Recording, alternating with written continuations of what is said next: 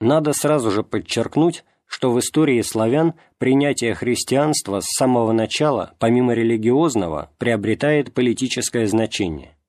Объясняется это отношением славян к Византии.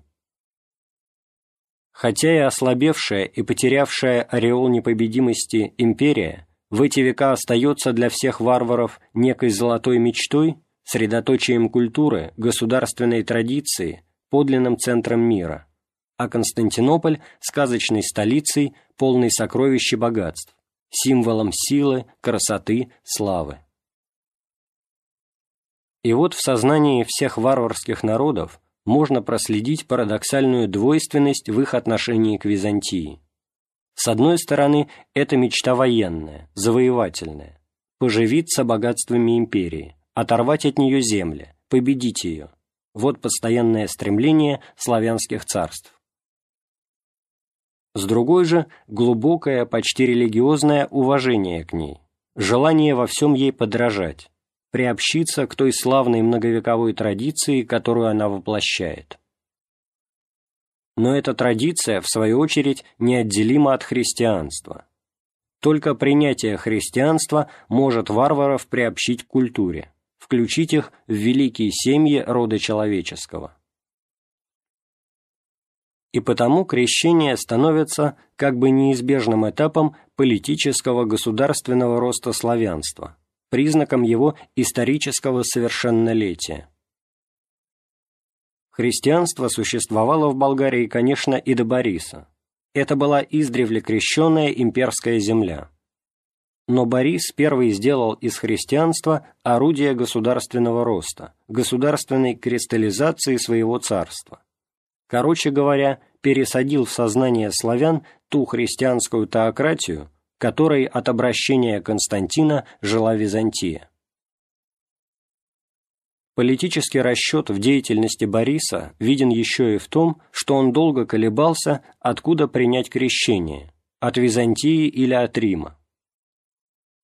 Ему приходилось считаться со своим окружением, с той дружиной, которая, естественно, больше всего была связана с национальной языческой традицией. Этим боярам христианство нужно было показать не как веру врагов, византийцев, а как, напротив, основу болгарской государственной национальной независимости от Византии. Между тем, по византийской теократической идеологии, связавшей в нерасторжимое единство церковь и империю, крещение означало как раз вхождение и в царство, вступление в византийский мир, грозило иными словами растворить в нем молодую болгарскую государственность. Поэтому основной линией всей церковной политики Бориса и его преемников становится добиться во что бы то ни стало своей независимой или автокефальной церкви, которая могла бы в Болгарии стать той же религиозной санкцией, тем же источником священности и даже абсолютизации государства – каким была в империи церковь Константинопольская. Это чрезвычайно важный момент в истории православия, и его нужно особенно подчеркнуть. Христианство приходит к славянам в своем византийском теократическом обличии и сразу же становится источником в нем той же мечты, того же видения, того же замысла, что и в Византии.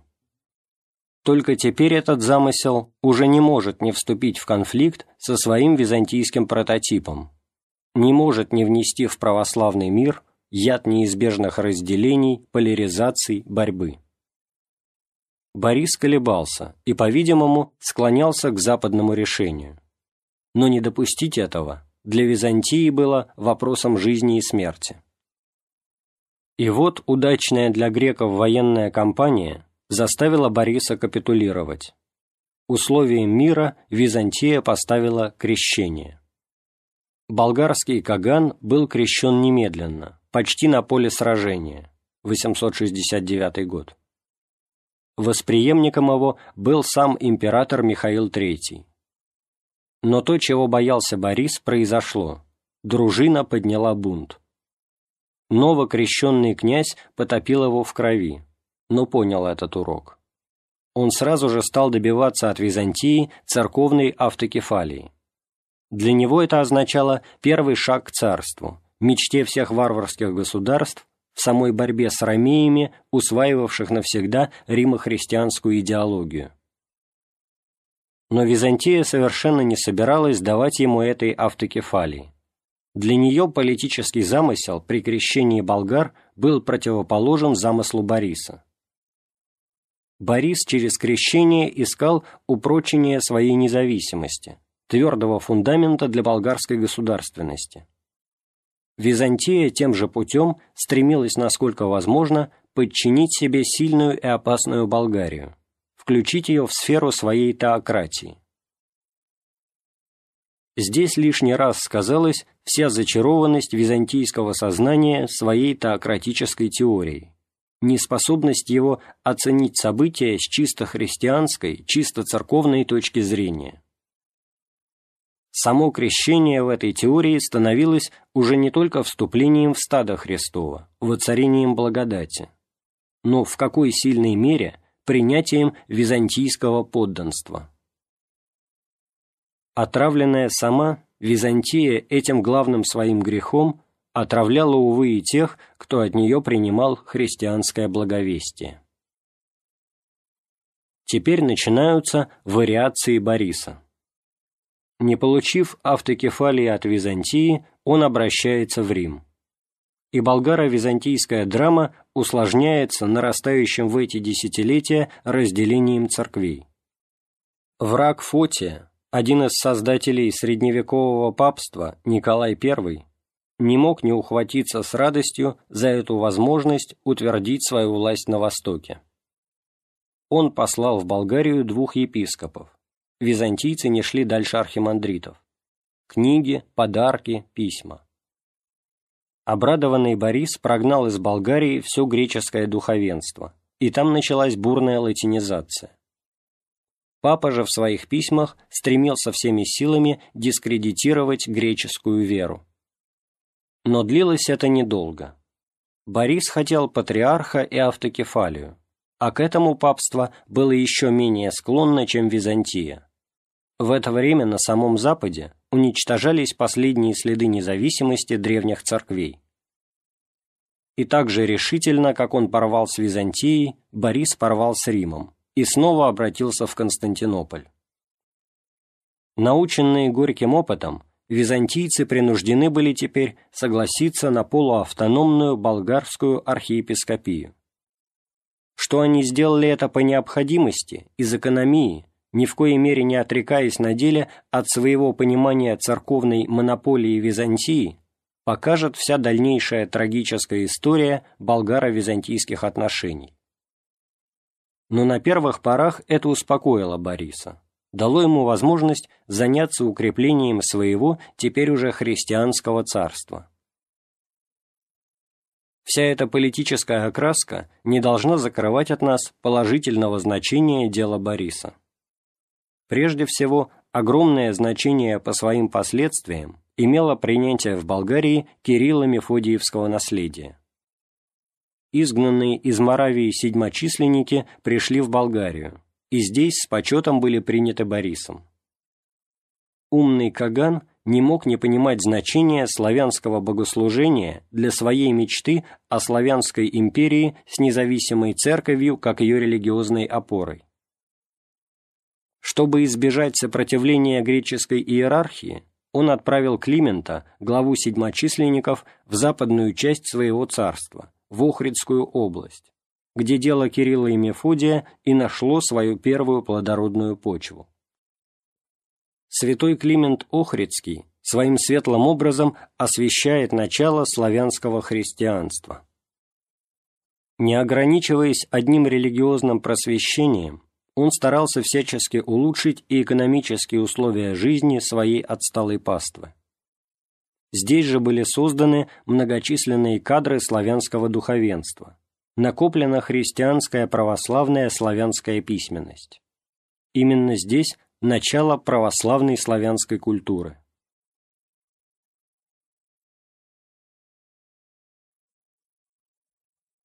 Образ самого Бориса не исчерпывается его политическими расчетами и мечтаниями. Чем дальше шло время, тем все сильнее политический интерес сменялся в нем уже чисто религиозным. Христианство действительно прорастало в его душе. Он не бросил своего дела, не переменил своих теорий, но в глубине его сознания все сильнее воцарялось единое на потребу. Западный летописец говорит, что днем он являлся перед народом одетый в царские одежды, а ночи проводил в молитве. И вот, процарствовав 36 лет, он в 888 году отрекся от престола и, передав его сыну, ушел в монастырь. Государственные беспорядки призвали его еще раз к власти. Но, восстановив порядок, передав царство внуку Симеону, он окончательно ушел в молитвенную жизнь. При Симеоне с 892 по 927 годы Болгария достигла своего апогея. Сам Симеон воспитывался в Византии, где изучал риторику Демосфена и силлогизмы Аристотеля. И его на всю жизнь пленила красота и величие византийского двора, подобие которого он создал в своей новой столице, Преславе Великом. Но это не заставило его забыть Болгарию, а напротив, до пароксизма заострило мечту Бориса не наступило ли время Болгарии заступить место дряхлой империи, стать наследницей христианской теократии, болгарскому же Кагану увенчать свою голову священной диадемой византийского Василевса. Так византийская теократия, формируя варваров, давала им оружие против самой себя, указывала им программу. Их целью, пределом их желаний становится Святая София – небо на земле, единственное сердце христианской вселенной. С Симеоном открывается эпоха славянских конкурентов на титул православного царства, ревниво и монопольно охранившийся греками. Почти все царствование Симеона прошло под знаком войны с Византией, первой большой междоусобицы в православном мире. Болгарские войска стояли под Константинополем, но для империи еще не наступило время уступить свое первородство. Не победив Византии, Симеон, как и дед, обратился в Рим и оттуда получил титул царя для себя, титул патриарха для своего архиепископа. Правда, это было чистой фикцией. Никакого подчинения Риму мы не видим в это время в Болгарии но эта фикция красноречиво указывает на силу теократической мечты, владевшей сознанием Симеона. Главное же значение Симеоновой Болгарии в том, что его время – золотой век в истории церковно-славянской письменности, подлинный расцвет славянско-христианской культуры.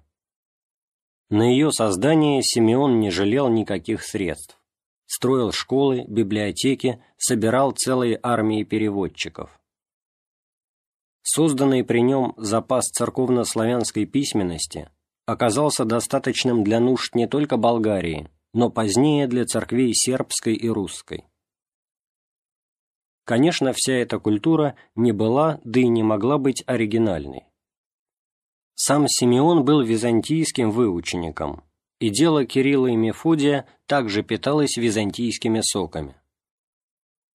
Да и в своей государственной мечте Болгария повторяла и усваивала византийский опыт. Один из историков правильно назвал культурный расцвет при Симеоне эллинизацией Болгарии. Так славянская стихия оформлялась эллинизмом, так рождался славянский византинизм.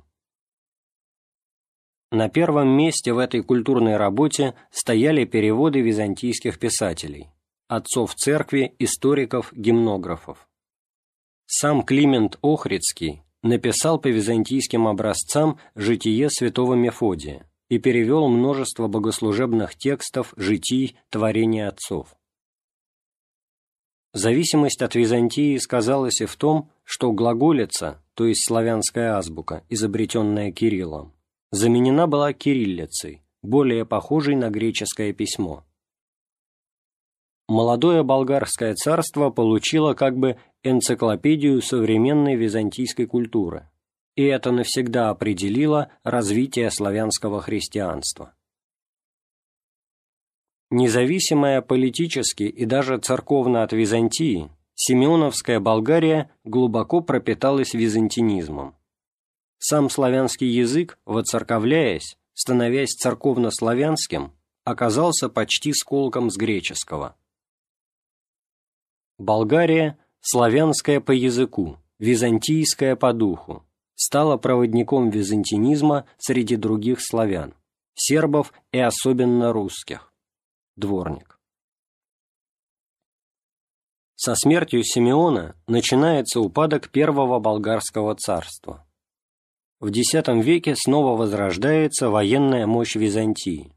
Это эпоха византийской эпопеи, восстановление ее во всей своей силе и славе. И это восстановление неизбежно оборачивается борьбой с ненавистным болгарским конкурентом. В 972 году вся восточная часть Болгарии завоевана, и сразу же вступает в силу византийская теория. Патриарх Демиан не сводится, а все болгарские епархии попросту переводятся в подчинение Константинополю. Западная, македоно-албанская часть Болгарии с центром в Охриде продержится до 1018 года продержится вместе с ней и автокефальная болгарская церковь. Но когда после тридцатилетней войны между Василием II Болгаробойцей и знаменитым в болгарских преданиях царем Самуилом болгарская независимость будет уничтожена, ее судьбу разделит и церковь. Страшно думать, читая сказания об этой войне, небывалой по ожесточению и свирепости, в которой благочестивый византийский автократор приказывает выколоть глаза 15 тысячам пленников и затем послать их обратно к старику Самуилу. Что это война православных, и что ее вдохновляет, питает все та же теократия. Это страшная неизбывная ложь Византии и всего Константиновского периода. Победив, уничтожив врага, Василий проявит правда великодушие, болгарские бояре получат византийские титулы, а Охридская архиепископия – видимость автокефалии, но уже в другом, византийском смысле. На деле Болгария почти два века будет подвергнута насильственному огречиванию, а дух отношения греков к болгарам можно уловить в писаниях греческих пастырей о своем болгарском стаде. Он пахнет гнилью, как болгарин пахнет бараном, пишет про кого-то Феофилакт Болгарский, знаменитый византийский иерарх XI века, богослов и знаток Гомера, и для него болгарская натура – мать всех зол.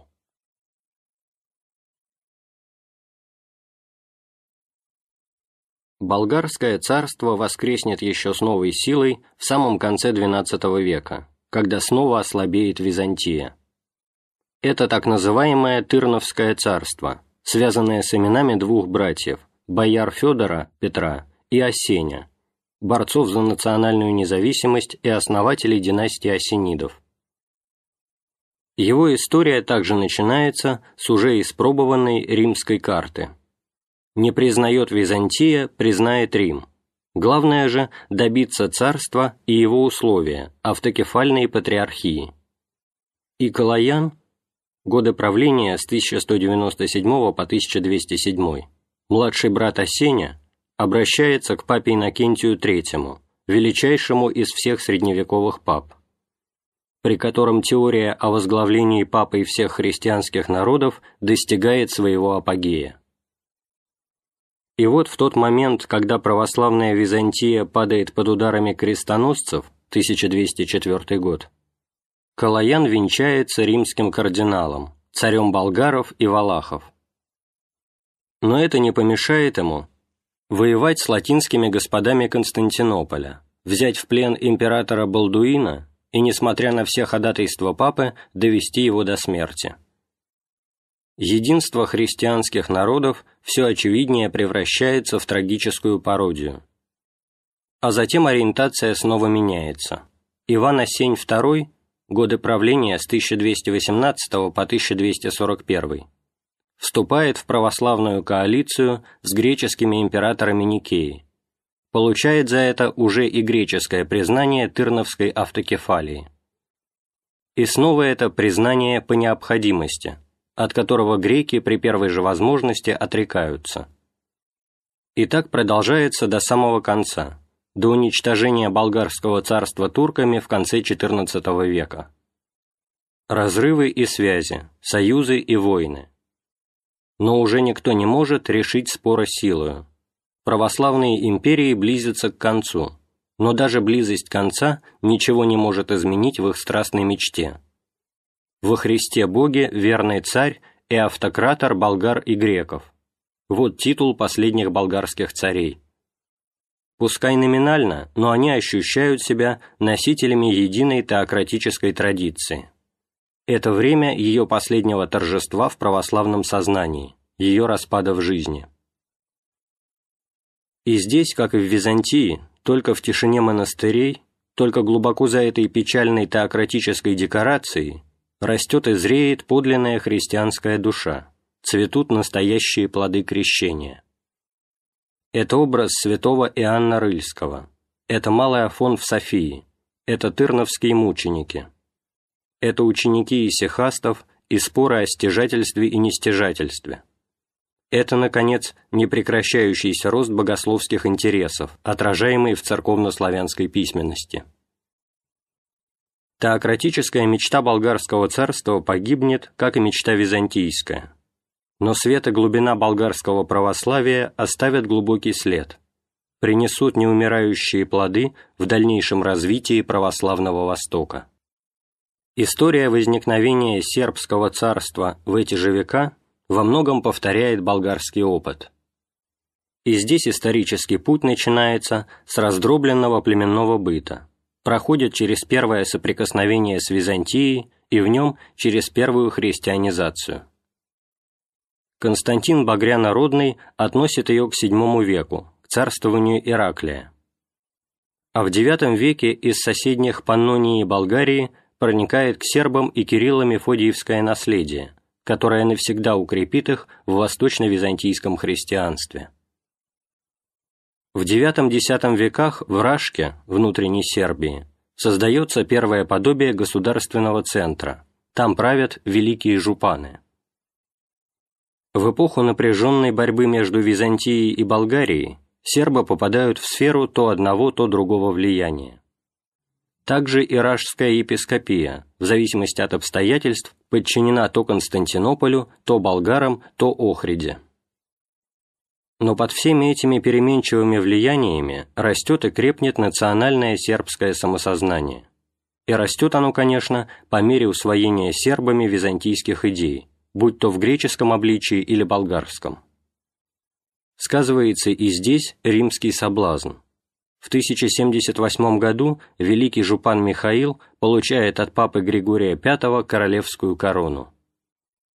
К середине XII века Сербия имеет уже все элементы государственности, и для нее наступает время воплощать все ту же византийскую теократию, вступить в число возможных наследниц Византии. Это и есть дело знаменитого Немани. Рядом войн против других жупанов, против Византии, Немания объединяет Сербию и сразу же вступает в это строительство и теократический мотив. Сын Немани, Стефан Первовенчанный, сначала заигрывает с Римом. Это эпоха Иннокентия III и первого падения Византии. Но затем ориентация меняется, по-видимому, под влиянием младшего брата Стефана, афонского монаха Саввы, который вместе с престарелым Неманей, тоже постригшимся под старость на Афоне, основал знаменитый сербский монастырь Хелендар на Святой горе.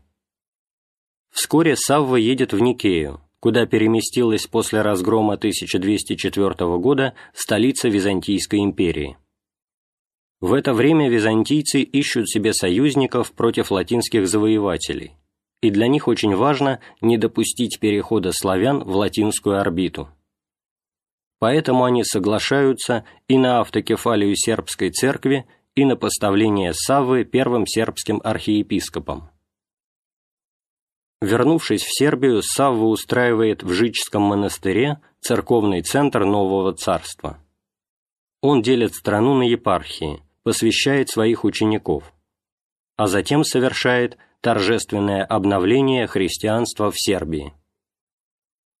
В Жиче собран собор всего духовенства, совершено особое служение, и после него архиепископ произносит от лица всего народа торжественное исповедание веры с проклятием всех ересей.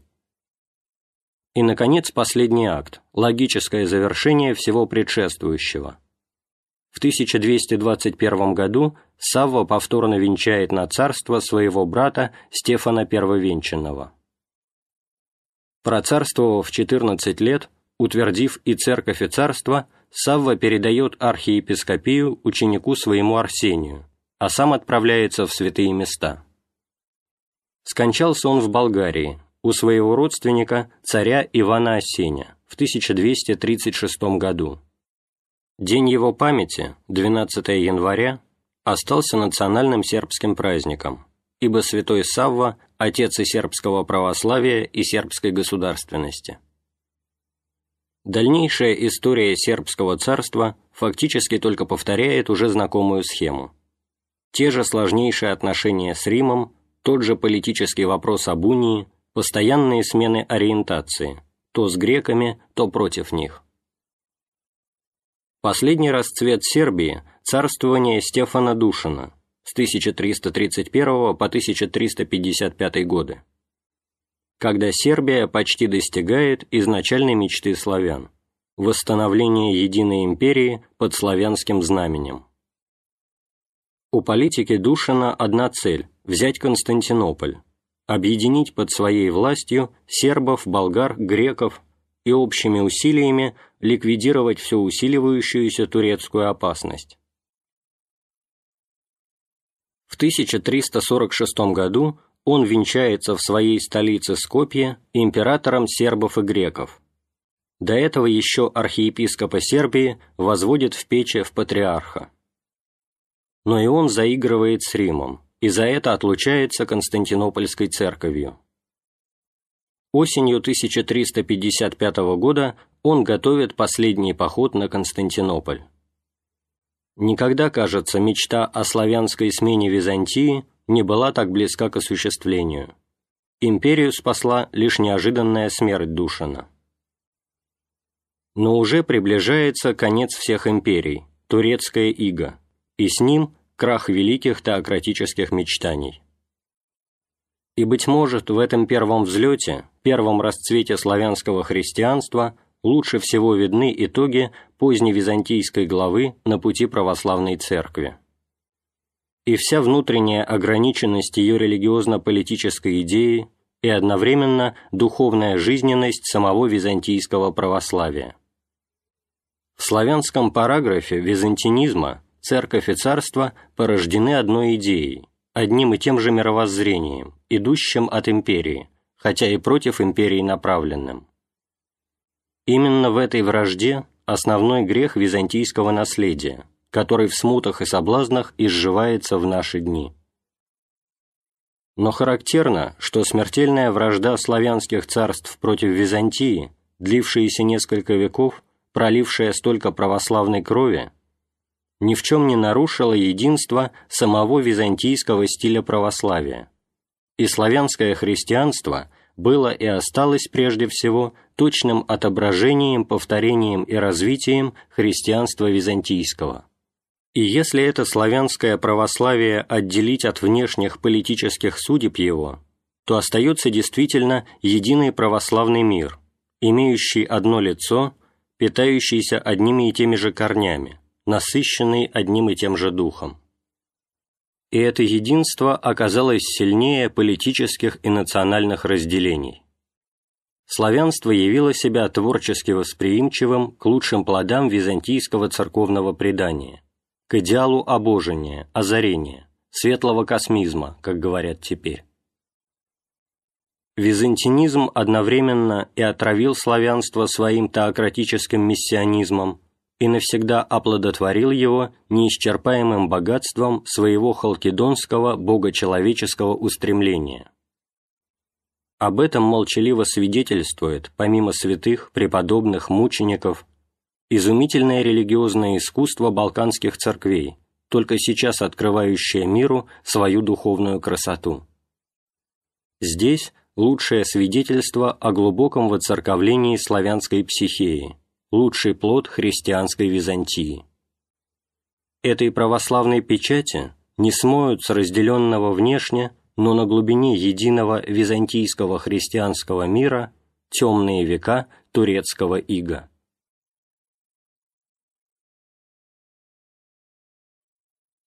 Глава 6. Темные века. 29 мая 1453 года, после двухдневного приступа, войска Мехмеда II взяли Константинополь. В бою погиб последний император, Константин XI Палеолог. Священный город стал столицей Османской империи. В 1459 году была окончательно завоевана Сербия, до нее в 1396 году пала Болгария. В 1459-60 годах Европейская Греция – в 1463 – Босния, наконец, в 1517 – Египет. Весь православный Восток, за исключением России, оказался в Огорянском пленении, которое будет длиться четыре с лишним века. Началась эпоха великого затмения православия, и это затмение накладывает глубокий отпечаток на восточное церковное сознание. Определяя сущность турецкого ига, нужно прежде всего подчеркнуть, что оно не было гонением на христианство. Когда после трехдневного грабежа, разгула победы и всяческих насилий Мехмед въехал в город, он объявил закон милости порядок. Это не был варвар. Он раньше бывал в Константинополе, знал греческий язык и, завоевывая Византию, влекся к ней своеобразным грекофильством – Историк отмечает, что его свиту составляли любезные ему христиане в качестве секретарей, так как агаряне очень необразованны. Тот же историк пишет, что христиане управляли и всем его царством. Это преувеличение, но не лишенное основания. Мехмед II, несомненно, мечтал греческой культурой укрепить и украсить свою империю. С другой стороны, если по учению Корана христиане были неверные, то в нем же можно найти и признание Христа пророком, и уважение к нему. Поэтому одним из первых дел султана после победы было приглашение грекам избрать себе патриарха. Выбранным оказался Геннадий Схаларий, участник Флорентийского собора, обращенный Марком Ефесским из Латинофрона фанатического врага унии наладить церковную жизнь и вернуться к своим обычным занятиям. Затем высочайшая грамота, ферман султана, раз и навсегда определила легальный статус христиан в империи. По этому ферману все христиане обязаны были платить ежегодно поголовную подать, харадж, в государственную казну. И этим их обязанности по отношению к завоевателям ограничивались патриарху давалась полная свобода в управлении церковными делами и запрещалось кому бы то ни было вмешиваться в его распоряжение. Личности патриарха, епископов и священников признавались неприкосновенными, все духовные лица – свободными от податей. Половина церквей Константинополя обращалась в мечети, а другая оставалась в пользовании христиан – во всех делах, касающихся внутреннего церковного управления, каноны сохраняли свою силу. Портою ни в чем не нарушалась самостоятельность церковного управления. Признавалась свобода праздников и открытого культа. Браки, погребения и другие церковные обряды могли совершаться беспрепятственно и открыто. Позволялось, наконец, торжественное празднование Пасхи по всем городам и деревням. Таким образом, как правильно говорит профессор Лебедев, церкви позволено было остаться церковью, христианам – христианами. Но не менее важна другая основоположная черта христианского статуса под турками. Для турок, не бывших в отличие от арабов религиозными фанатиками, христианство есть такая же народная вера греков, как мусульманство турок. Ислам вообще, подобно иудейству, не делал различия между обществом светским и обществом религиозным. Поскольку вся гражданская структура мусульманского общества или государства, суд, закон и все прочее, определяется исламом, она не может применяться к немусульманам. И вот христиане в Османской империи получили права не только религиозного, но и национального меньшинства, причем оба эти понятия оказались слиты воедино.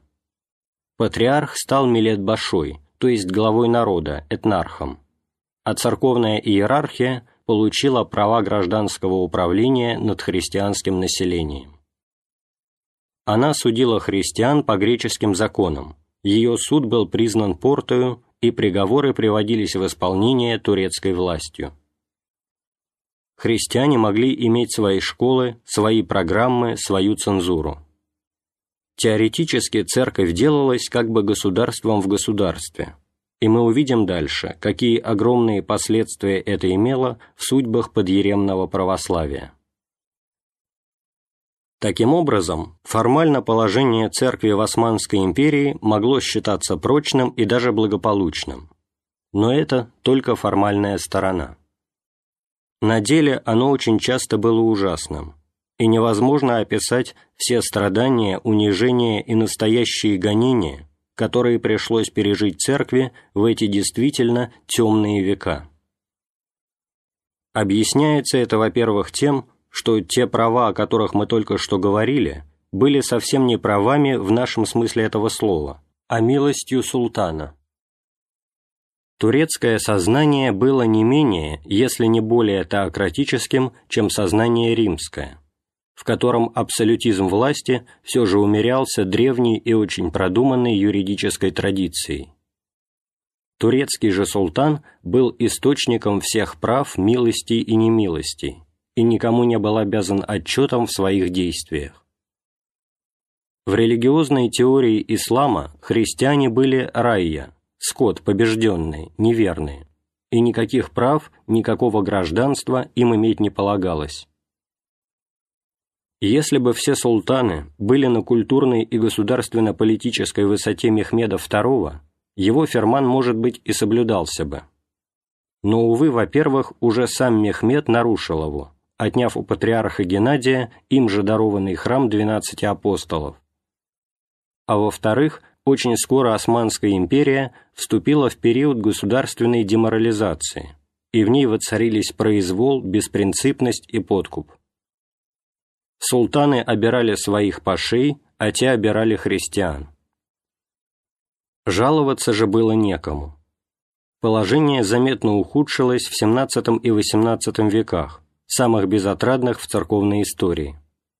Как замечает профессор Карташов, в эту эпоху Турция могла быть сметена любой из европейских держав. Но Европа из страха перед Россией поддерживала Турцию, и закрывала глаза на вопиющие страдания христиан. В иных местах дело доходило до поголовной резни христиан. Заступалась за них одна Россия, но часто это приводило только к ухудшению их положения. Права патриарха постепенно свелись к нулю. Единственным оставшимся было право ответственности за христиан. И вот в XVIII веке за 73 года сменилось 48 патриархов. Некоторые из них низводились и снова возводились до пяти раз. Много было и замученных. Бунты янычар сопровождались страшными кровопролитиями. Осквернялись храмы, рубились мощи, профанировались святые дары. Христианские погромы становились все более и более частым явлением. В XIX веке Турция попросту разлагалась. Она была подобна больному человеку, всячески поддерживаемому Европой против России. Правда, этот век отмечен рядом реформ, которыми султаны пытались европеизировать Турцию, и тем самым улучшить положение христиан. Но на деле это положение только ухудшалось, особенно же в связи с пробуждением греческого национального сознания, мечты о свободе. За греческое восстание 1821 года греки в Турции и Константинополе поплатились страшными избиениями. Этот год отмечен мученичеством патриарха Григория V. Его не спасла даже отлучительная грамота, изданная им против своих собственных единоверцев-повстанцев, но это малодушие он искупил своей верностью Христу в час смерти. На предложение отречься от веры он ответил «Напрасно трудитесь, христианский патриарх умирает христианином». Это был день Пасхи, страшной Пасхи 1821 года. Утром патриарх служил пасхальную литургию и призывал всех в этот великий праздник забыть все земные скорби. Раздавший каждому по пасхальному яйцу, патриарх был арестован и в тот же день повешен на воротах патриархии. Христианам не помогали никакие законы, издававшиеся турецким правительством для успокоения европейского общественного мнения. Так, после Севастопольской войны, в которой турки были союзниками Англии и Франции, и Парижского мира 1856 года, султан Абдул-Меджид I в неусыпной заботе о благе своих подданных издал известный Гатти-Гамаюн – собственноручный декрет, по которому христиане уравнивались в правах с мусульманами. Восторг в Европе.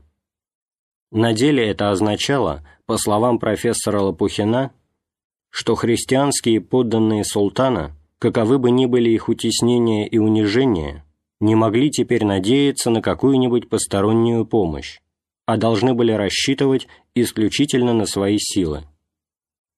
И так как Турция осталась в неорганизованном элементарном состоянии, то сознательное посвящение ее выдало со стороны европейской дипломатии в 1856 году никогда еще не было в таком резком противоречии с действительностью и никогда так позорно не было опровергнуто всем последующим ходом событий, как в конце царствования Абдул-Меджида, когда греки в силу Гатти-Гамаюна не только остались в ужасном социально-экономическом положении, но и лишились многих прежних своих прав и преимуществ.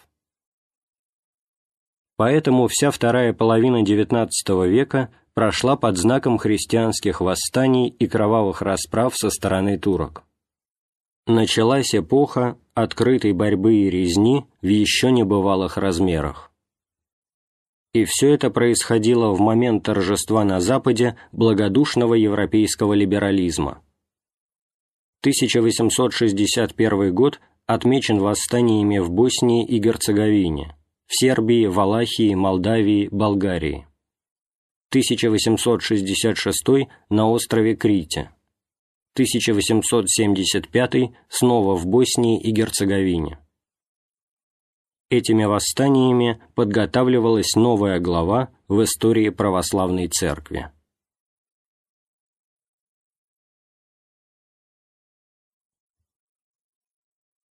В истории православной церкви эпоха турецкого ига отмечена прежде всего необычайным обострением религиозного национализма. Корни его, как мы уже знаем, уходят в самую сущность византинизма – абсолютизированием идеи священного государства.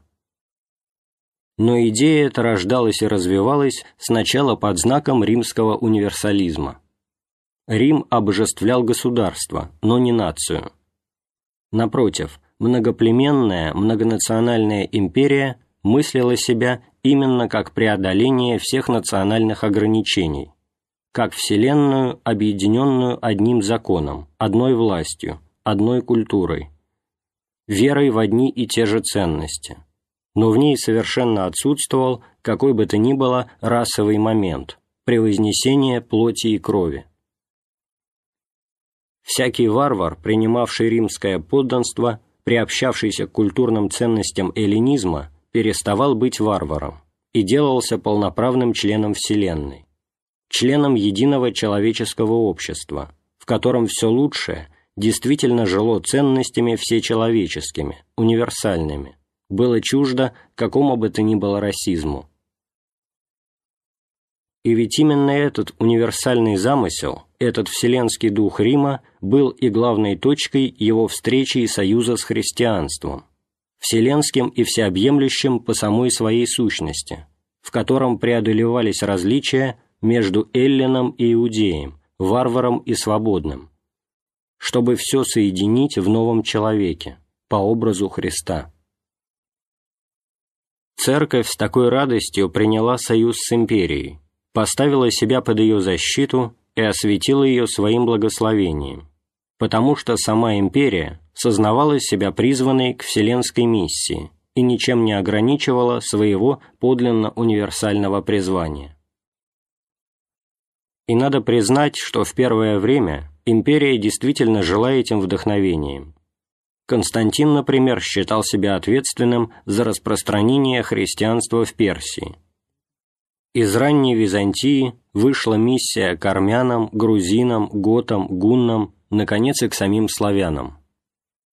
Само включение в империю варварских народов, принимавших христианство, диктовалось не одним политическим империализмом, но и убеждением, что империя есть нормальная форма христианского мира, единого потому, что он христианский. Первой брешью в этом универсализме было разделение самой империи, закончившееся отпадением от нее ее западной части.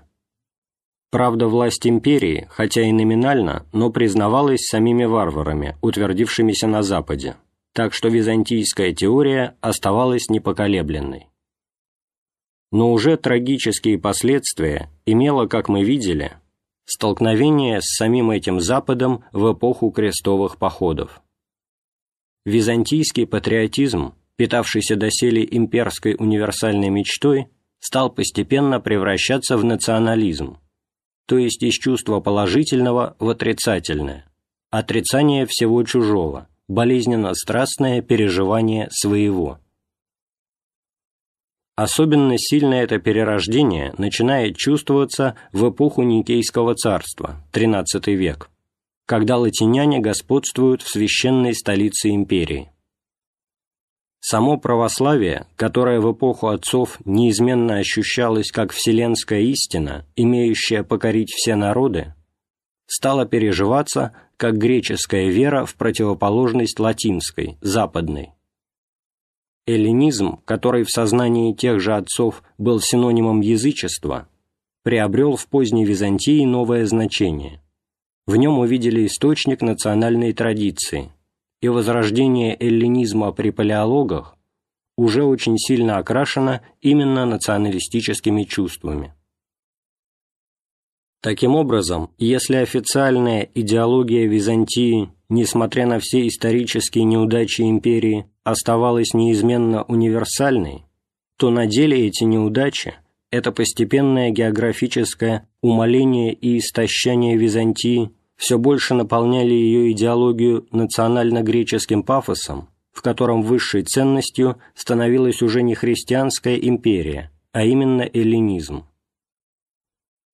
Поэтому в силу своего универсализма, отрицая дробление единой империи на самостоятельные царства и автокефалии, Византия на практике навязывала славянам огречивание и в самом житейском смысле – власть греческих архиереев в завоеванной Болгарии, презрительное отношение ко всякой самобытности, даже к языку.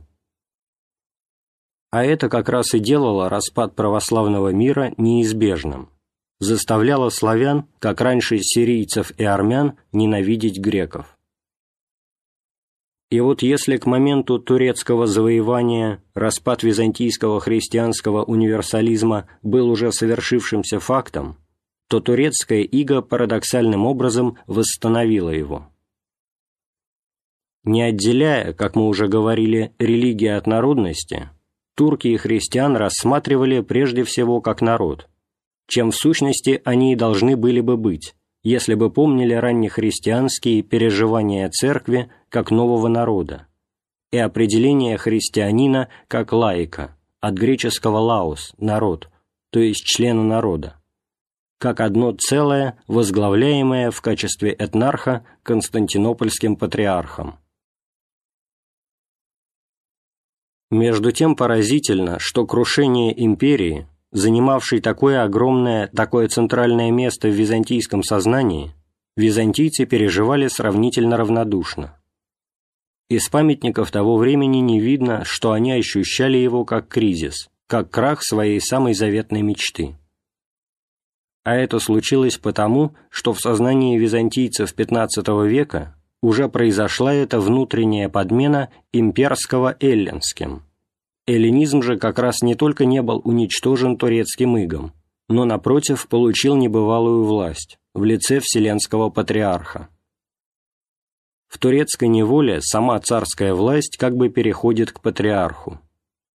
Границы церкви и царства давно уже слились в византийском сознании, теперь сливаются и носители обеих властей а это возможно потому, что и церковь, и царство относятся, так сказать, к одному субъекту, греческому народу, носителю вечной ценности эллинизма. Ценности, все больше делающиеся самостоятельной самоценностью для греков.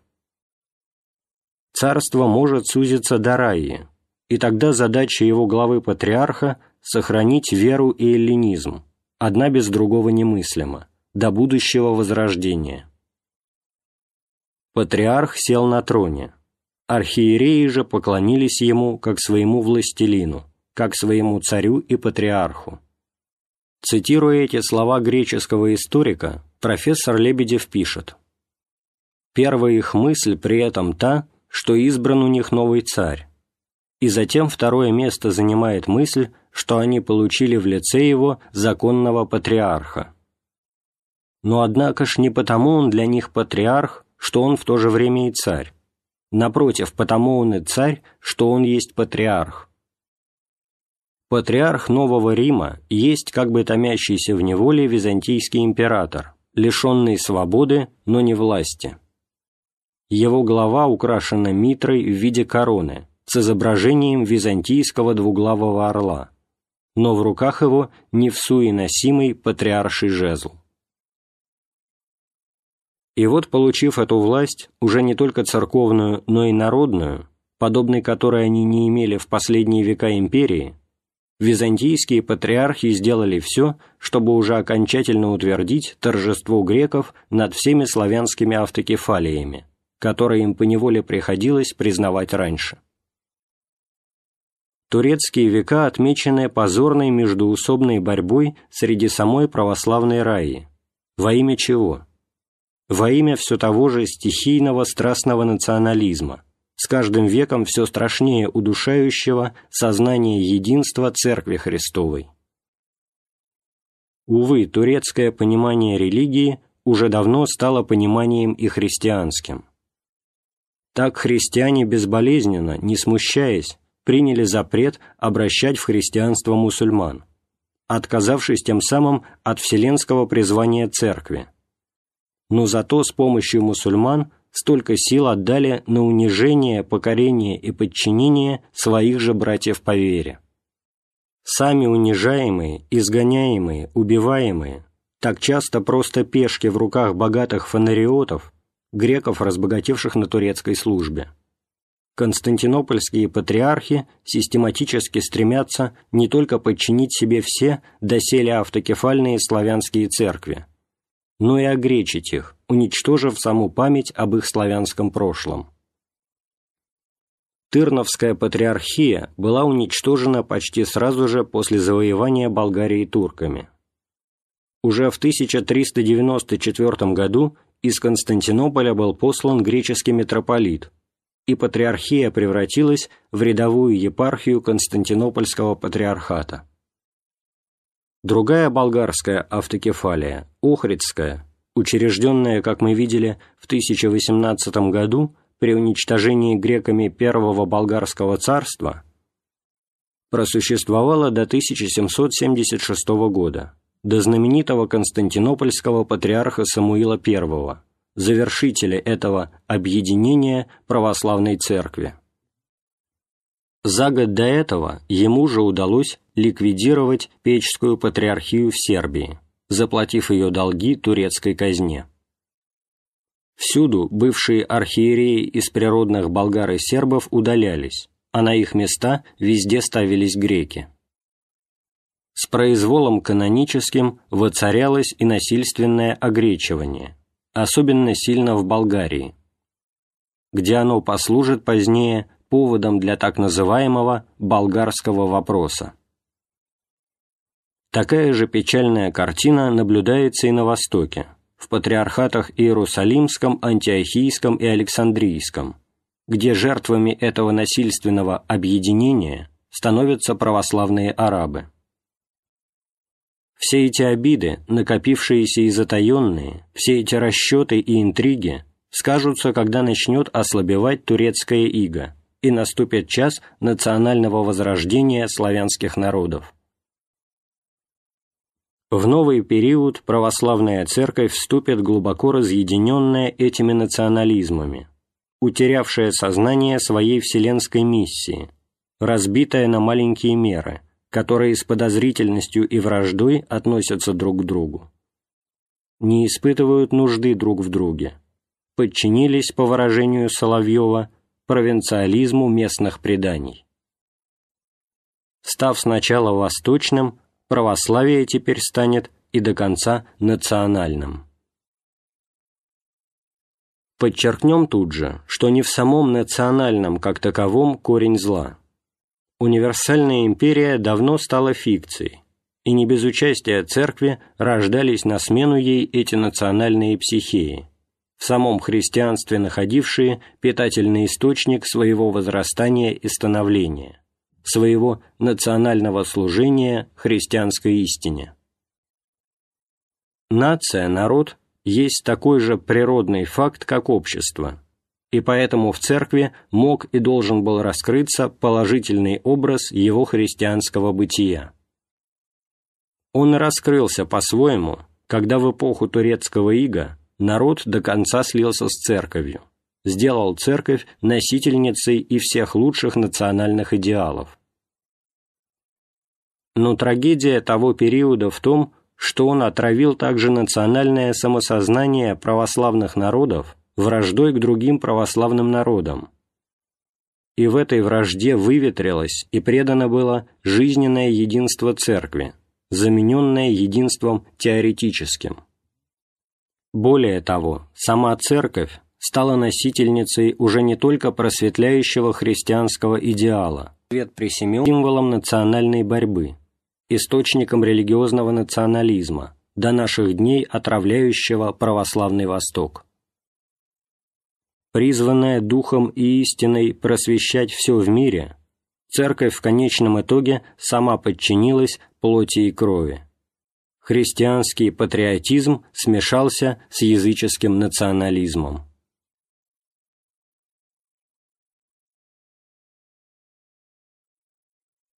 Не менее трагическим нужно признать и падение церковного просвещения, наблюдаемое в период турецкого ига. Правда, и до падения империи просвещение носило скорее аристократический характер, не было уделом широких церковных масс.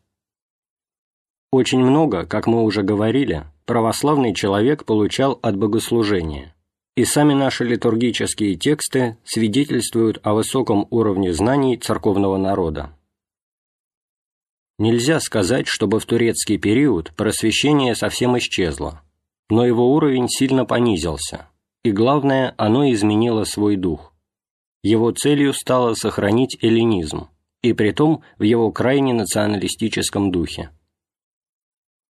По словам русского путешественника по Турции в середине XIX века, школьная любовь к эллинизму без последовательного изучения его, довольствующаяся отрывками – порождает лишь ограниченное одностороннее образование, близкое к невежеству. Следствием этого бывают педантизм, напыщенность, от смешного желания примешивать к простому разговору древние эллинские фразы и, наконец, презрение к обыкновенному, но полезному знанию. учителям кажется лучшим затвердить на показ кое-что о состоянии страны за две тысячи лет, чем ознакомить с современным ее положением. Византийское же высокомерие, признающее достоинство человека лишь в виде грека, продолжает посевать между христианами самые негуманные понятия. Школьное образование в той или иной форме не прекращалось. В Константинополе во все время турецкого ига просуществовала Патриаршая академия. Светлую память сохранили о себе школа Патмосская, в которой в течение 25 лет безвозмездно преподавал основатель ее иеромонах Макарий, и Янинская, колыбель возродившегося в наши дни эллинства, по словам архимандрита Антонина Капустина. Короткую, но блестящую историю имела в XVIII веке Афонская академия Евгения Булгариса, которую в конце концов монахи сожгли. «Мне говорили», – писал епископ Порфирий Успенский, русский знаток Востока, что монахи подожгли ее намеренно, думая, что ученость не нужна для того света. И все же общий уровень образования был очень низок, в XVI веке митрополит Фессалоникийский говорит, что ни один монах в епархии не знает древнегреческого языка и не понимает церковных молитвословий. А в самом начале XIX века Константин Эконом, греческий ученый, пишет «Одно простое чтение богослужебных книг и часто весьма неудовлетворительное, если только оно соединялось с мелодичностью голоса, давало уже право на священническую и диаконскую должность. Только в середине XIX века была осознана необходимость специального богословского образования, и в 1844 году открылась первая богословская школа на острове Халки. Из этого очевидно, что сама богословская традиция не могла удержаться на той высоте, на которой она, несмотря на все внутренние немощи, продержалась до самого конца Византии. Одну тему, настойчиво проходящую через весь турецкий период, следует отметить особо, а именно полемику с инославными, прежде всего латинянами, а затем и протестантами. Порабощение греков турками открывало для папства новые перспективы, и, увы, оно не применуло ими воспользоваться. Вся эта эпоха отмечена непрестанно усиливающейся латинской пропагандой на Востоке, которая слишком часто оборачивается настоящим уловлением душ, и это вносит еще новую отраву, новое обострение во взаимоотношения разделенных христианских миров. На восток были двинуты целые армии искусных пропагандистов, подготовленных в специальных школах. Самая знаменитая из них – коллегия святого Афанасия в Риме, открытая в 1577 году папой Григорием XIII. Сеть римских епископий покрыла весь православный Восток. Надо признать, что в ответ на эту хорошо подготовленную атаку греческие полемисты не смогли ответить ничем сколько-нибудь существенным. В большинстве случаев они просто повторяли старые византийские аргументы – давно уже утерявшие свою остроту. «Латинской церкви, — пишет Лебедев, — ее нравов, стремлений и идеалов православные почти совсем не изучали, оставаясь при самых допотопных представлениях о латинянах как об одной из казней египетских. Латиняне в своем церковном развитии шагнули вперед, а греки, когда им приходилось бороться с ними, топтались в каком-то заколдованном кругу. И как не тяжело это говорить, сохранению православия способствовала прежде всего закоренелая старая кровная ненависть к латинянам, приведшая греков даже к перекрещиванию католиков. Никодим Святогорец писал в своей кормчей «Одно то уже, что мы питаем ненависть и отвращение к латинянам уже столько веков, это одно уже показывает, что мы гнушаемся ими как еретиками, арианами, савиллианами и так далее. С другой же стороны, ограждали православных и сами турки, не любившие и боявшиеся латинян, как иностранных агентов и представителей европейского империализма. Когда в начале XVIII века православные в Сирии пожаловались порте на католическую пропаганду, был издан следующий ферман. Некоторые из дьяволов французских монахов с целями худыми и намерениями неправыми обходят страну и внушают греческой рае свое пустое французское учение. При посредстве глупых речей они отклоняют раю от древней веры и внедряют веру французскую. Таковые французские монахи не имеют права пребывать нигде, кроме тех мест, где находятся их консулы. Они не должны предпринимать путешествий и миссионерствовать. Текст этот не нуждается в комментариях.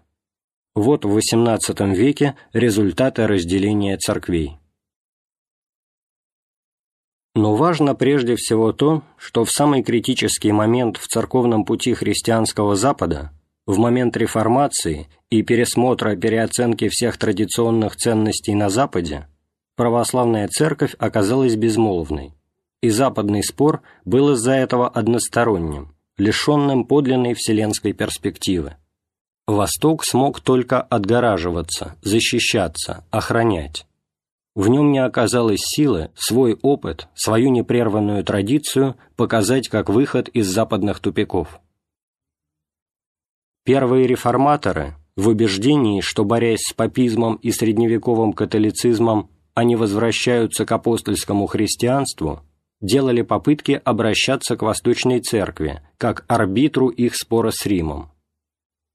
Переговоры с протестантами особенно оживились при патриархе Иеремии II с 1572 по 1595 годы, который подверг подробному разбору присланное ему аугсбургское исповедание и вскрыл его явную еретичность с православной точки зрения. С нами, или лучше сказать, с истиной, вы не можете согласиться никогда, писала Еремия. И просим вас не утруждать нас более, не писать, не посылать к нам, когда вы светильников церкви и богословов перетолковываете иначе, и на словах почитаете, а на деле отвергаете. Итак, избавьте нас от хлопот. Идите своим путем, и впредь о догматах нам не пишите.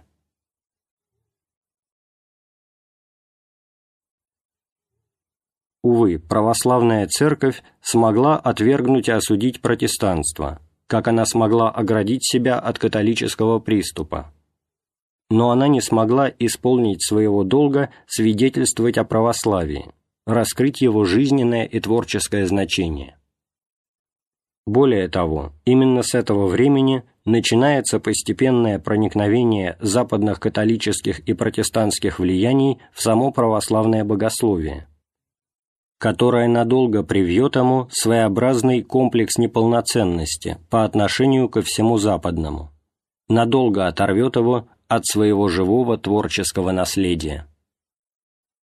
Проникало это влияние через молодых людей, которых отправляли учиться на Запад, в Англию, в Швецию, в Данию, и которые, не имея твердого основания в своей вере, легко заражались последними западными богословскими модами – впитывали в себя всю западную богословскую и духовную атмосферу и затем становились учителями и наставниками православного духовенства. Ярким примером этого процесса является знаменитое дело Кирилла Лукариса, который, будучи патриархом Константинопольским, издал в Женеве в 1629 году исповедание веры православной, совершенно протестантское по своему содержанию и вдохновению. Но пример этот далеко не единственный. Чем дальше, тем яснее становится, что если православная церковь сохранила свою независимость от католиков и протестантов, то православное богословие такую независимость потеряло, превратившись либо в голое и огульное отрицание Запада сомнительными аргументами, либо же в своего рода компромисс между крайностями католическими и крайностями протестантскими и связано это прежде всего с замиранием творчества, творческого вживания в опыт и свидетельства самого православия. Так случилось, пишет протеерей Георгий Флоровский, что с падением Византии богословствовал один только Запад. Богословие по существу есть кафолическая задача, но решалась она только в расколе. Это есть основной парадокс в истории христианской культуры. Запад богословствует, когда Восток молчит, или, что всего хуже, необдуманно и с запозданием повторяет западные зады. Православный богослов и до сих пор слишком зависит в своей собственной созидательной работе от западной поддержки. Свои первоисточники он получает именно из западных рук. Читает отцов и соборные деяния в западных и часто примерных изданиях, и в западной школе учатся методам и технике обращения с собранным материалом. И прошлое нашей церкви мы знаем всего больше благодаря подвигу многих поколений западных исследователей и ученых. Это касается и собирания, и толкования фактов. Западная мысль всегда живет и в этом прошлом, такой напряженностью исторических припоминаний, точно возмещая болезненные изъяны своей мистической памяти. В этот мир православный богослов тоже должен принести свидетельство – свидетельство от внутренней памяти Церкви. Только эта внутренняя память Церкви оживляет вполне молчаливые свидетельства текстов. Угасание вселенского сознания, национальная вражда, падение просвещения, окостенение богословия, яд инославных соблазнов.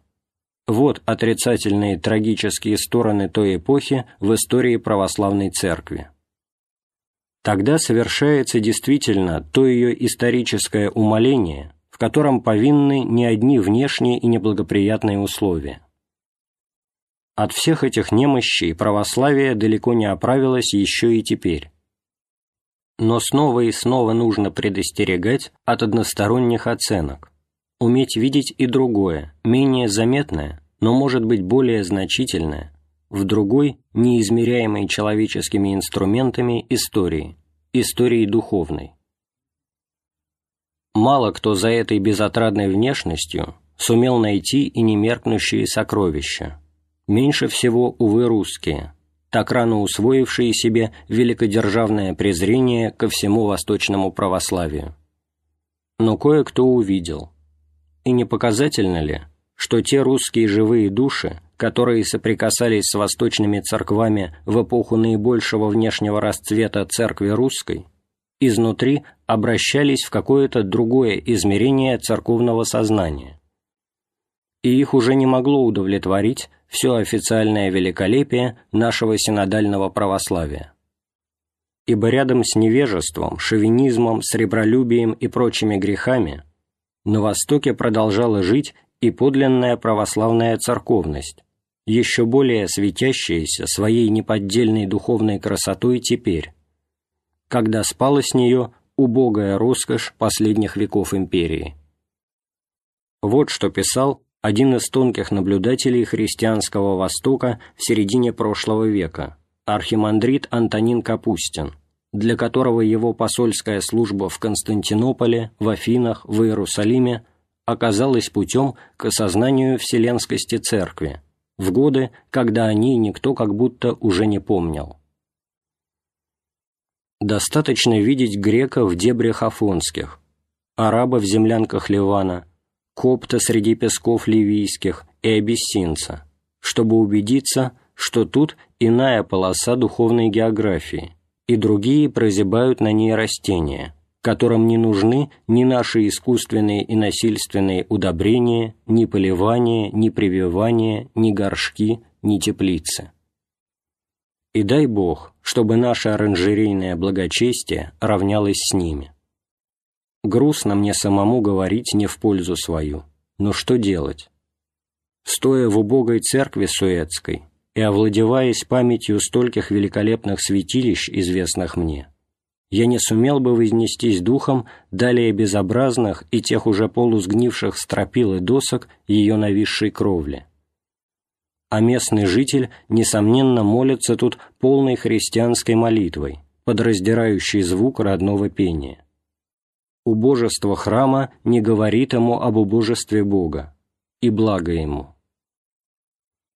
А в письме к митрополиту Филарету он пишет «Всматриваясь в подробности религиозной жизни греков, я нашел в ней столько еще похожего на то, чему учат нас Четий Минеи и Пролог, что отказал бы себе в имени православного священника и монаха, если бы умолчал о том перед своей церковью. Там, на нищем Востоке, почувствовал он внезапно тоску по единству православия, по новому периоду его истории. Призыв уже не к раздроблению тела Христова по странам, по народам, по языкам, по страстям, по нуждам, по правительственным системам, по школам, а к воссоединению всех в совокупную жизнь Духа любви, мира, радости о Духе Святом, к возрождению единой, органически живой, сильной, царственной, православной Церкви Христовой. Снова за официальной историей исполненной падений, грехов, слабостей, просвечивает и другая жизнь, и, конечно, в ней продолжает биться пульс подлинного православия. В эти века завершается добротолюбие, сумма восточного умозрительного опыта, сейчас начинающая поражать и покорять своей глубиной даже неправославных. Не прерываются ни разу нити, связывающие между собой в один род всех этих носителей извечной традиции, жажды по обожению, тоски по совершенной, богоподобной жизни. Не умирает великая культура духа, с тонкостью которой не сравнятся никакие утонченности европейского XIX века. Только недавно, когда началось собирание и изучение уже не одних официальных документов той эпохи, а и народных преданий Греции, Сербии, Болгарии, стало открываться и то, до какой степени глубоко вошло в народную душу что-то самое важное, самое неуловимое в православии, но без чего все остальное в нем теряет всякий смысл.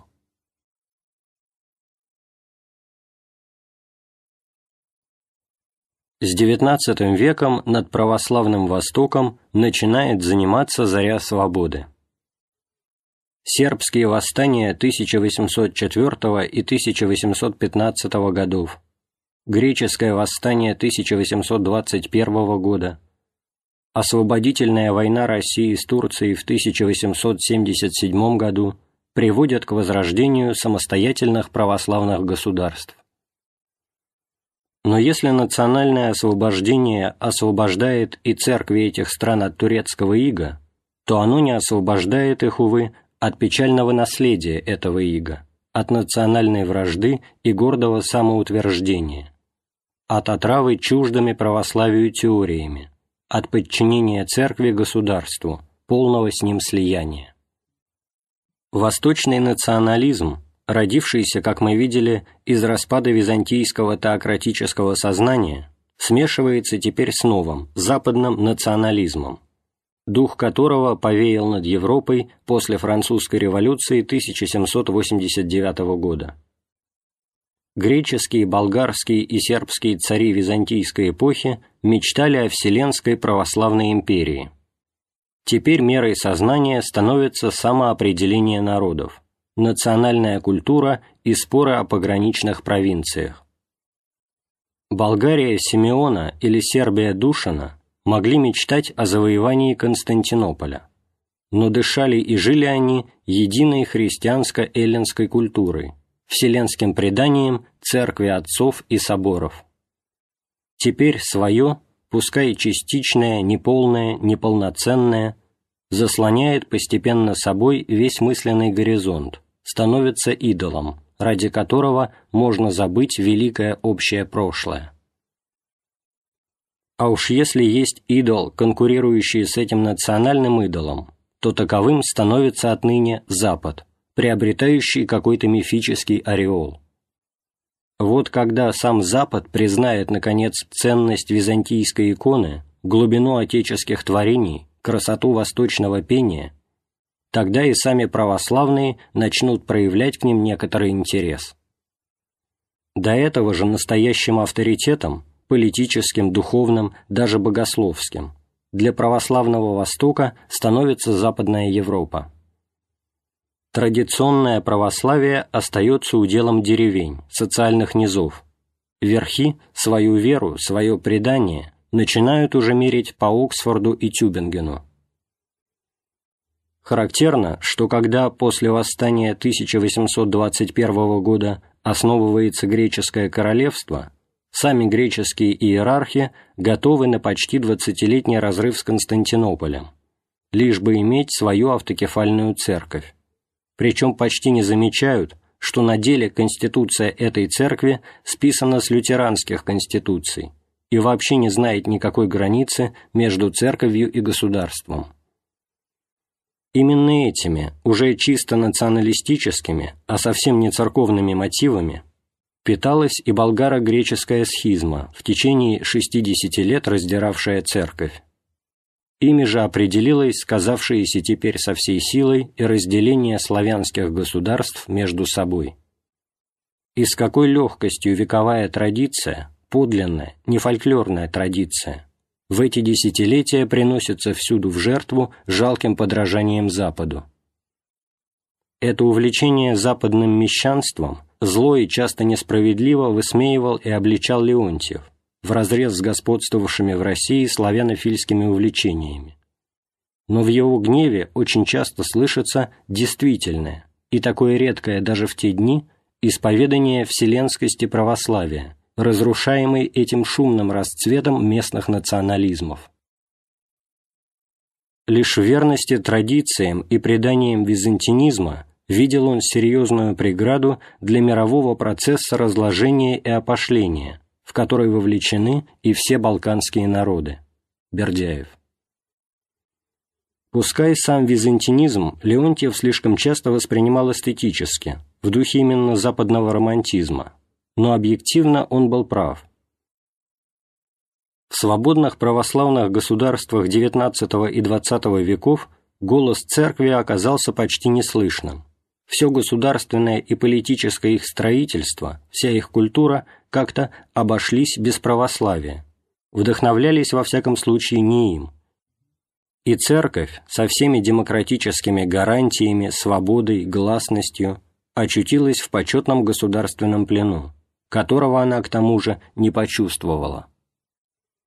Угасание монашества, превращение духовенства в государственных чиновников, богословие в профессиональную и прикладную науку для пастырей или же в узкую специальность. Упадок богослужения, ставшего либо парадным, либо же отправлением службы по непонятным книгам.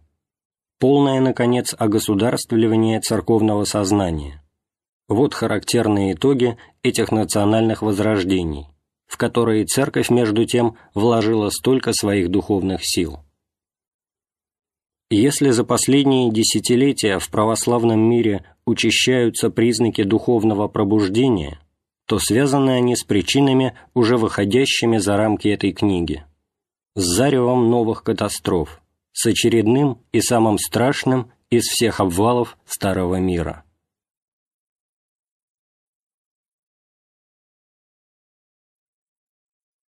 Глава 7. Русское православие. Отметить особо на историческом пути православия русскую главу требует не только особое значение ее для нас, русских, но превыше всего простая историческая правда. Русское православие слишком часто противополагали какому-то другому, греческому или восточному православию, русский миссионизм иногда попросту уравнивал православие с Россией, забывая о его византийских истоках в спящем Востоке. Эту национальную самовлюбленность еще совсем недавно покойный Семен Франк назвал хроническим заболеванием русского сознания. Но было бы неразумно из-за этих крайностей, из-за накипи идеологических споров впадать в обратную крайность и просто отрицать исключительное, ни с чем не сравнимое значение России в исторической судьбе православия, в его земном странствии и становлении.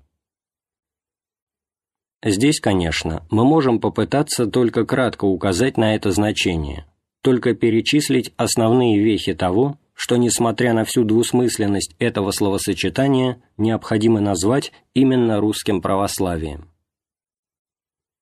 Но даже такая попытка сразу же наталкивается на почти непреодолимые трудности. Оценка исторического развития России издавна оказывается предметом споров, нерешенных и поныне. Так случилось, что именно историософия стала главной темой русской мысли. Какой бы из трех основных этапов в диалектике русской истории мы не взяли – Киев, Москву, Петербург – о каждом из них существует по меньшей мере две противоположные, исключающие одна другую оценки, выводимые при том из научного исторического анализа. Между тем, историю русской церкви невозможно выделить из истории России, как невозможно отделить ее и от ее византийского источника – как православие есть один из главнейших факторов в истории России, так и судьбы России определяют собою судьбу русского православия. Поэтому всякая оценка или даже простое описание русского церковного пути поневоле включает в себя и определенное отношение к прошлому России. Прибавим к этому, что полной истории русской религиозности доселе еще не существует – как не написаны еще и настоящие истории русской церкви. Слишком много еще попросту неизвестно и не изучено. Некоторые основные вопросы впервые поставлены были только совсем недавно, в эмиграции. И, наконец, мучительный вопрос о церкви в России сейчас, значение самой России в судьбе мира. Все это делает русскую тему бесконечно сложной. Не может быть сомнения лишь в одном. С установлением в России большевизма кончается не только один период русской церковной истории, но завершается целая эпоха в истории самого православия. Изучение русской главы приобретает сейчас неизбежно вселенский смысл.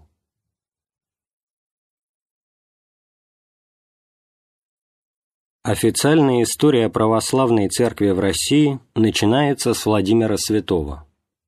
Это не значит, что до этого на Руси не было христианства.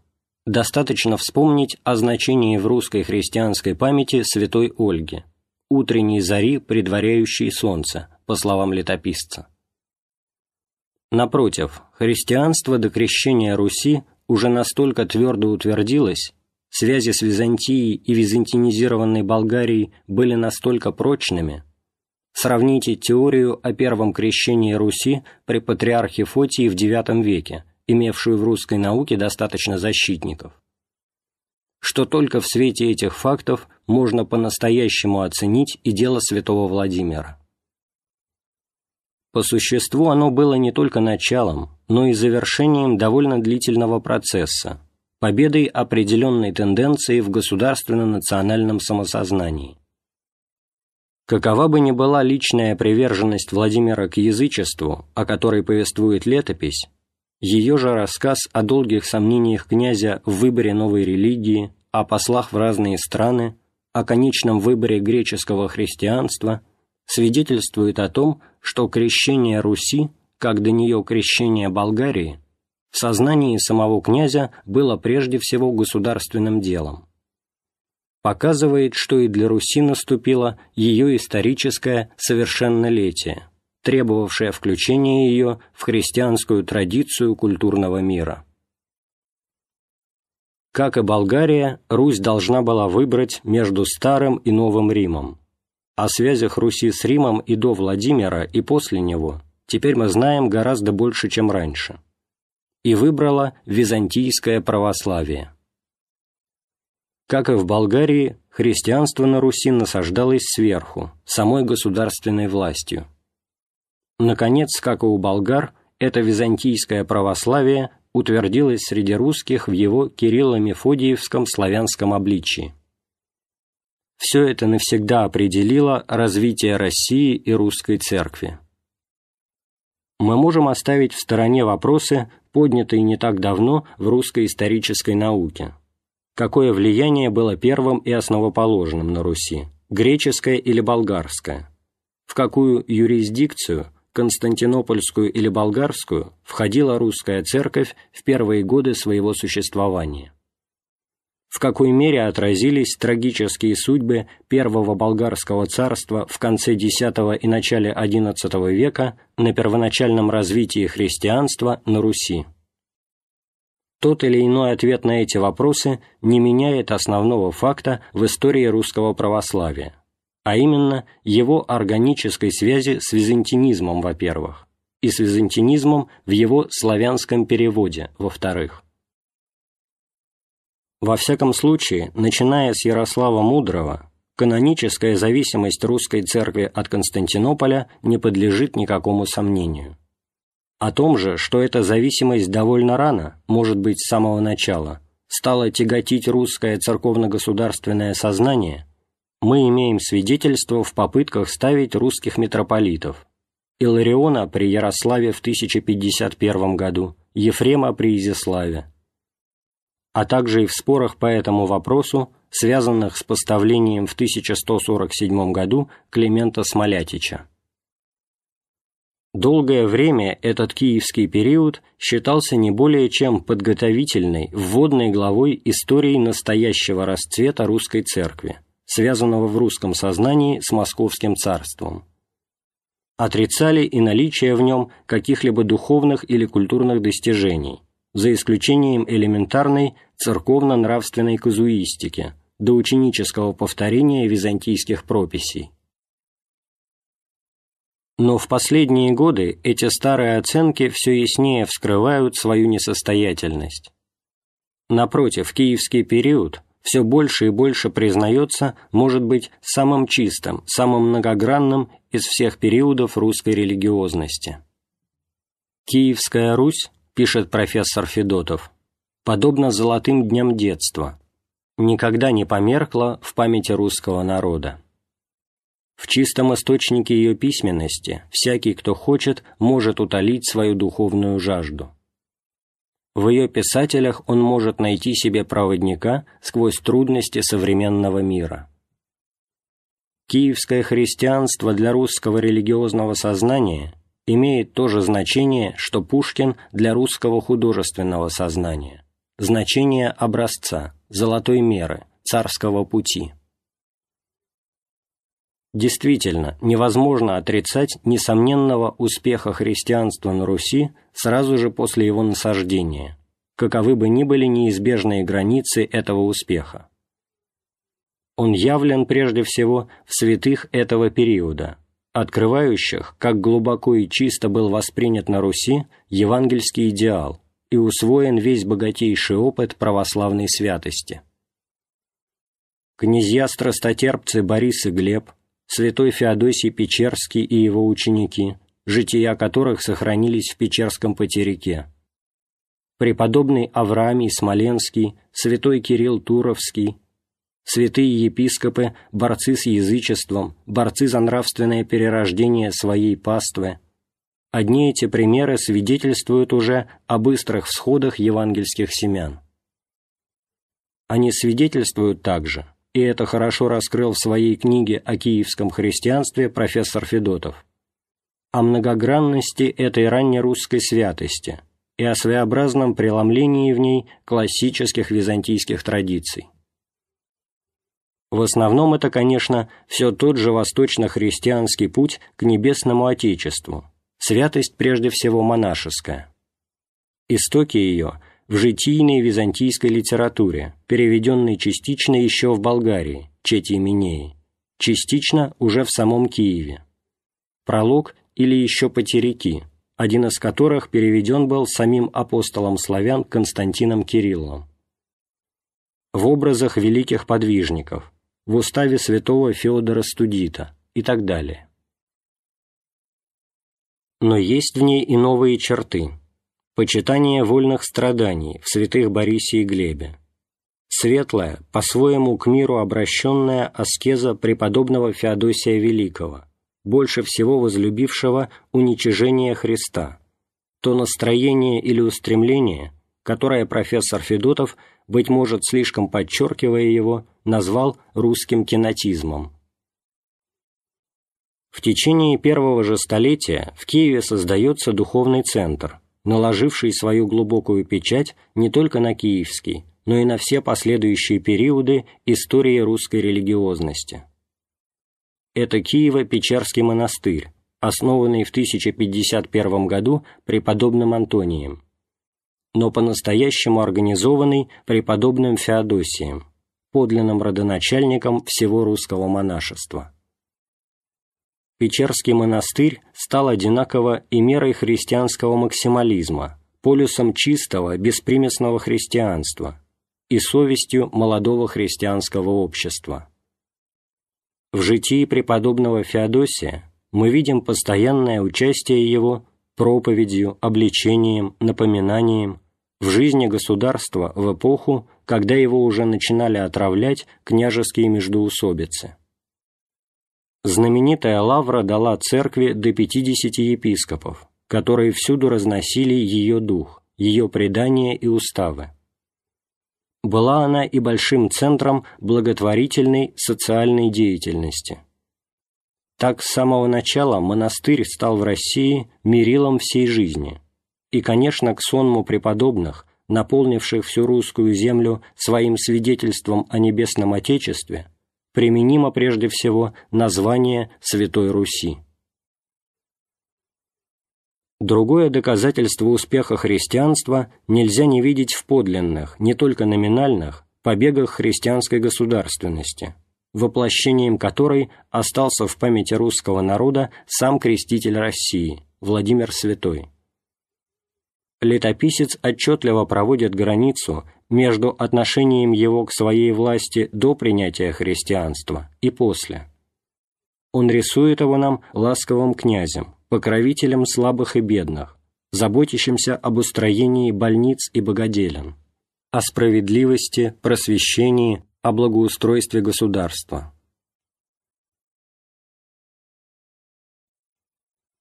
Другой удивительный образ христианского князя начертан Владимиром Мономахом в его поучении. Хотя и книжное, и написанное по византийским образцам, это произведение дышит личным убеждением, отражает личный, не только книжный опыт. Религиозная этика Владимира, пишет профессор Федотов, вращается на границе Ветхого и Нового Заветов но она всегда освещена несколькими лучами, падающими из Евангелия, а в редких возвышенных минутах дерзает созерцать Христа, смиренного Господа, лицом к лицу. Надо запомнить это вдохновение совести, смирения, милосердия и справедливости на самой заре русской государственности. В отношениях церкви и государства мы тоже видим почти небывалую в истории православия гармонию. Причем в начале киевского периода византийская симфония почти очевидно действует под знаком влияния церкви, не государства. Уже церковный устав Владимира Святого значительно расширяет по сравнению с византийскими уставами сферу церковного суда – к нему переходят, например, все семейные дела, дабы церковь могла успешнее действовать на перерождение общества. Еще важнее постоянное принятие князьями советов, руководства, наставления от церкви, признание в ней авторитета совести. В драматической и даже трагической истории отношений между христианской церковью и христианским государством продолжает Федотов. Киевский опыт, несмотря на всю краткость и хрупкость, можно рассматривать как одно из лучших христианских достижений. История православной России начинается с христианского максимализма, с подлинной переоценки ценностей в свете евангельской истины.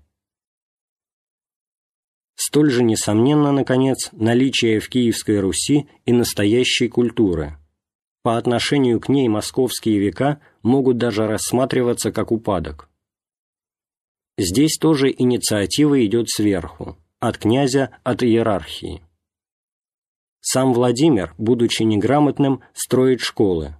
Его сыновья являют пример уже вполне образованных людей, особенно Ярослав Мудрый, при котором Киев становится одним из мировых центров. При нем работает целая артель переводчиков – он отбирает детей в школы, сам по преданию читает день и ночь. Сын его, Святослав Черниговский, имеет у себя полны клети книг. Описание его внука, Владимира Всеволодыча Мономаха, свидетельствует о несомненной и значительной начитанности автора в византийской литературе. В Киеве чувствуется сознательная тенденция создать культуру, полностью овладеть христианским и эллинским наследием. В основном, конечно, это культура заимствованная, переводная. Но, во-первых, оригинальное творчество иссякает в то время и в самой Византии. А во-вторых, этот ученический период неизбежен в истории всякой культуры. Важно то, что учениками русские оказываются хорошими. Митрополита Илариона Киевского Голубинский, великий хулитель русской древности, сам назвал не ритором худших времен греческого ораторства, а настоящим оратором времен его процветания. Проповеди Кирилла Туровского до наших дней сохраняют свою литературную, не только историческую ценность. Ранние летописи насыщены не одними фактами, но миросозерцанием, идеологией. Их авторы были люди с определенным и чутким миросозерцанием, совсем не наивные простачки. В развитии русского летописания мы чувствуем всегда определенную религиозно-историческую тенденцию или идею. Протеерей Георгий Флоровский. И, наконец, эпоху, в которой могло родиться слово о полку Игореве, вряд ли можно назвать вслед за Голубинским много-много разве грамотной. Для нас важно то, что тогда переносится на Русь и ею усваивается некая квинтэссенция православного византинизма. Русское сознание включается в эту традицию, и она станет основоположным источником русской культуры. И усваивается эта традиция не только пассивно, но и творчески. С нею связан тот первый взлет русского уже национального самосознания, которым отмечены и слово Илариона, и летопись Нестора. Не случайно молитва к Богу от лица новопосвященного народа, который заканчивает Иларион свою «похвалу Кагану нашему Владимиру», принята была даже в церковное употребление. Слово Илариона о законе Моисеем данном и о благодати и истине Иисус Христом бывших, и как о закон от Иде, благодать же истина всю землю исполни, и вера во вся языки прострейся, и до нашего языка русского, и похвала Кагану нашему Владимиру, от него же крещены быхом и молитва к Богу от всея земли нашей составленная между 1030 и 1050 годами, то есть при Ярославе Мудром, выражает как бы церковно-национальное исповедание новокрещенной Руси. По словам профессора Чижевского в его истории древнерусской литературы, это исповедание, как, впрочем, и вся раннекиевская письменность, отмечено духом великодержавия и христианского оптимизма. Великодержавие заключается в том, что киевские идеологи одушевлены сознанием единства Руси, начинающимся в славе ростом ее государственности. Но это одушевление укоренено глубоко в опыте крещения, принятия Русью благодати и истины.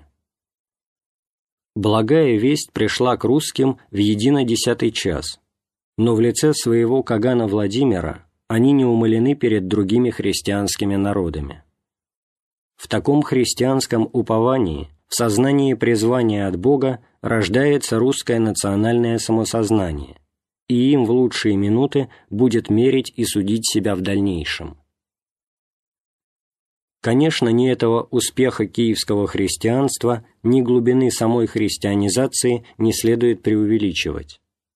Она остается уделом элиты, тонкого слоя нарождающейся церковной и государственной интеллигенции. Да и тут некоторые памятники, как, например, вопрошание Кирика, показывают крайне элементарное понимание сущности христианства.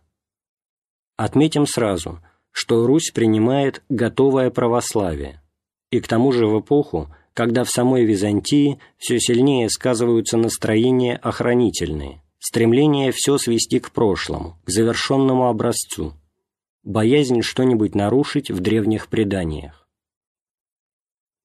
Таким обрядоверием, некоторым гипертрофированным характером узколитургического благочестия русская психология отмечена с самого начала. Но гораздо важнее отметить сохраняющееся под христианским покровом язычество, то недостаточно еще изученное двоеверие, которое, несомненно, является одним из ключей к русской религиозной психологии. Славянское язычество не оказало фанатического сопротивления христианству, не было организованным, не имело ни письменности, ни разработанного культа. Но все это только сделало его особенно живучим и опасным. Это язычество мягкое, природное, глубоко связанное с естественной жизнью. Христианство же долго было иностранной религией, и даже вдвойне иностранной, греческой и княжеской – то есть находивший себе опору в варяжской дружине, составлявшей государственное ядро Руси. Для своего принятия оно требовало просвещения, было книжным по самой своей природе. То, что было в нем внешним, богослужение, обряд, воспринималось легко, чаровало и покоряло.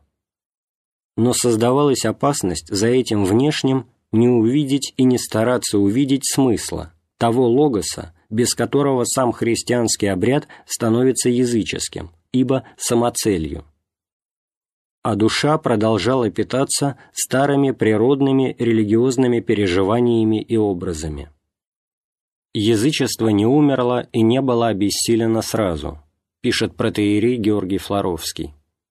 В смутных глубинах народного подсознания, как в каком-то историческом подполье, продолжалась своя уже потаенная жизнь теперь двусмысленная и двоеверная.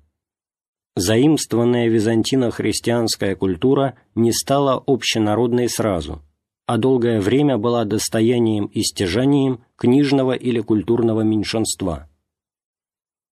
Однако нужно помнить, история этой дневной христианской культуры во всяком случае не исчерпывает полноты русской духовной судьбы. И болезненность древнерусского развития можно усмотреть прежде всего в том, что ночное воображение слишком долго и слишком упорно укрывается и ускользает от умного испытания, поверки и очищения.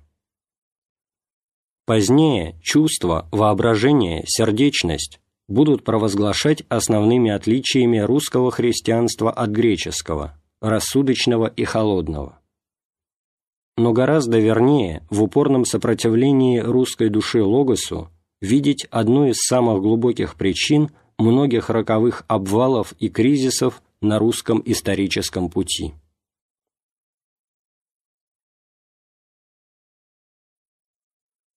С татарским разгромом 1237-40 годы кончается киевский период русской истории.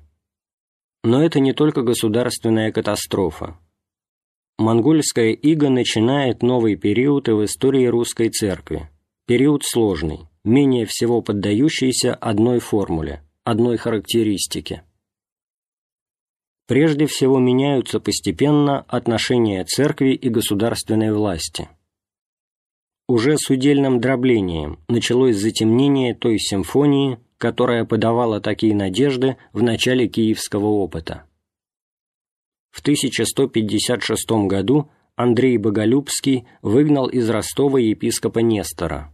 В 1168 году Святослав Всеволодыч Черниговский епископа Антония Грека. Брат Мономаха Ростислав убил инока Григория за обличение, а великий князь Святополк тоже за обличение мучил печерского игумена Иоанна. Но все же голос церкви в усобицах между князьями продолжал быть слышным, ее влияние на них было благотворно.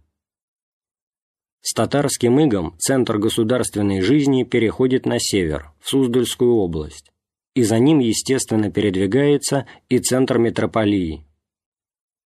XIII век – век расцвета Владимира и Суздаля. но в государственном отношении это переходный период. С XIV века начинается собирание земли русской вокруг Москвы, и в этом собирании одним из решающих факторов оказывается союз с Москвой церкви, то есть именно ее иерархического центра.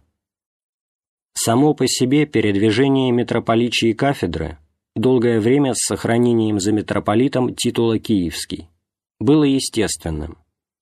Глава церкви не мог вести почти бродячую жизнь, какую вели первые митрополиты татарского периода Кирилл и Максим, умер в 1305 году.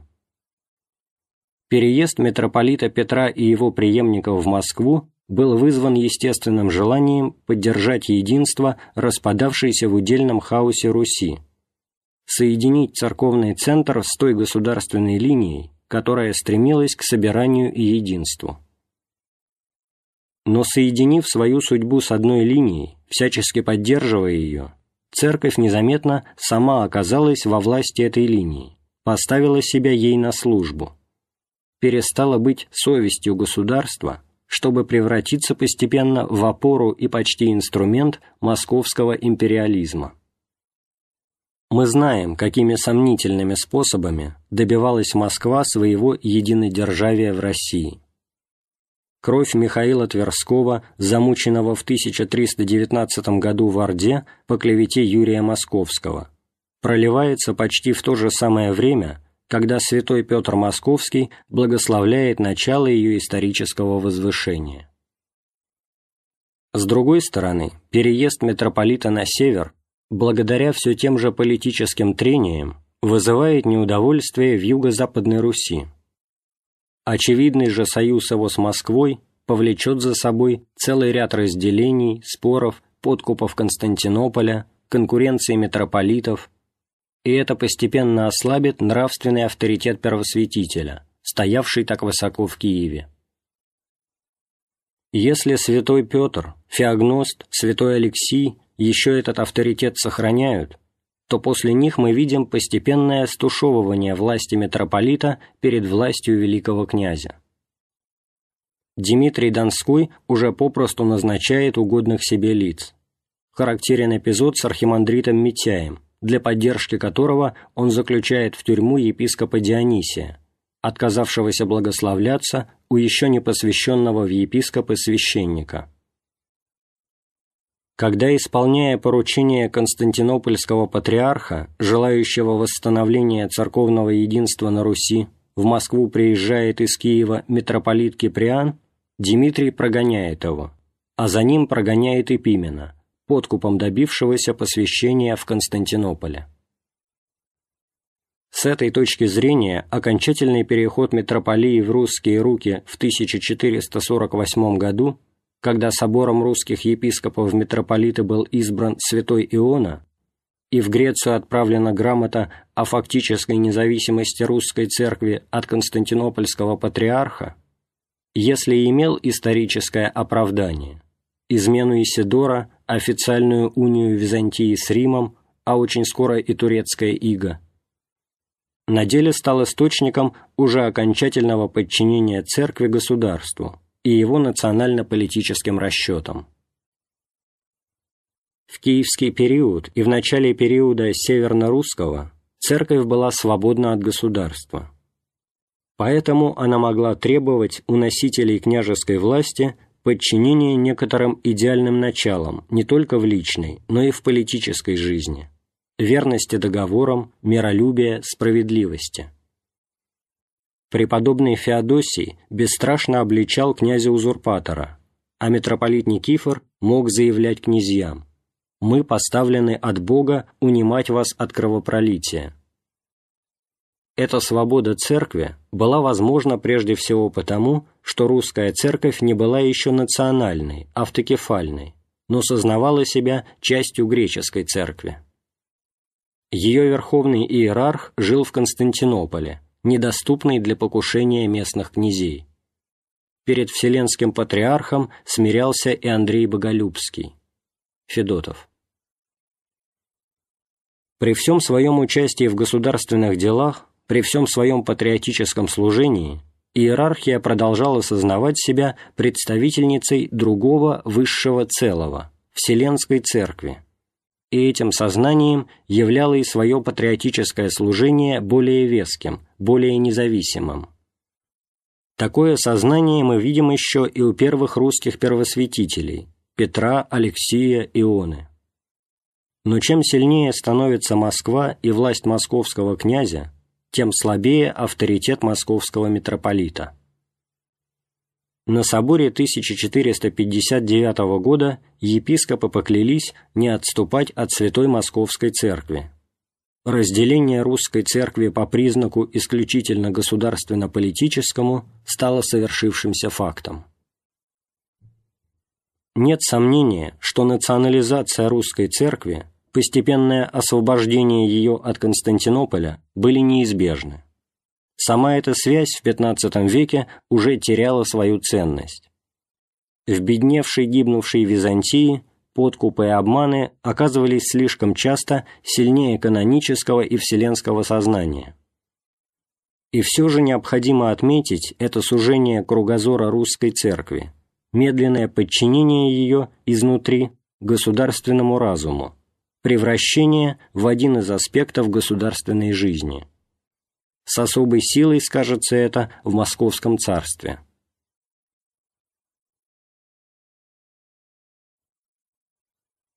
Изменение церковно-государственных отношений связано и с тем страшным нравственным упадком, который повлекло за собой монгольское иго. Этот опыт рабства не мог не дать своих плодов. Произошло глубокое огрубение русского характера, отравление его татарщиной. Сами князья должны были ездить в Орду с заявлениями рабской покорности и постоянно трепетать перед силой ордынского деспота, перед многочисленными доносами шпионов, шпионов даже из своих братьев-князей. Для народа эта школа рабства была еще тяжелее. Нужно было кланяться всякому заезжему баскаку, исполнять все, что он потребует, отделываться обманами и поклонами. Двоедушие, хитрость, низкопоклонничество, низкие проявления инстинкта самосохранения делаются добродетелями времени, которые проповедует и летописная мораль. Знаменский. Татарщиной, беспринципностью, отвратительным соединением низкопоклонства перед сильными с подавлением всякого слабого отмечен, увы, рост Москвы и московского сознания с самого начала. И непонятно, благодаря какой чудовищной операции религиозного национализма именно московский период заворожил надолго сознание русских церковников, стал для них мерой Святой Руси. Но если общая картина нравственного состояния общества эпохи татарского ига несомненно мрачная, причем мрак этот с годами усиливается, то на фоне его особенно ярко сияет столь же несомненный расцвет русского подвижничества, русской святости. Татарское нашествие не оборвало церковной традиции, не остановило ранее начавшихся процессов, и это касается в равной мере традиций и богословской, и духовной.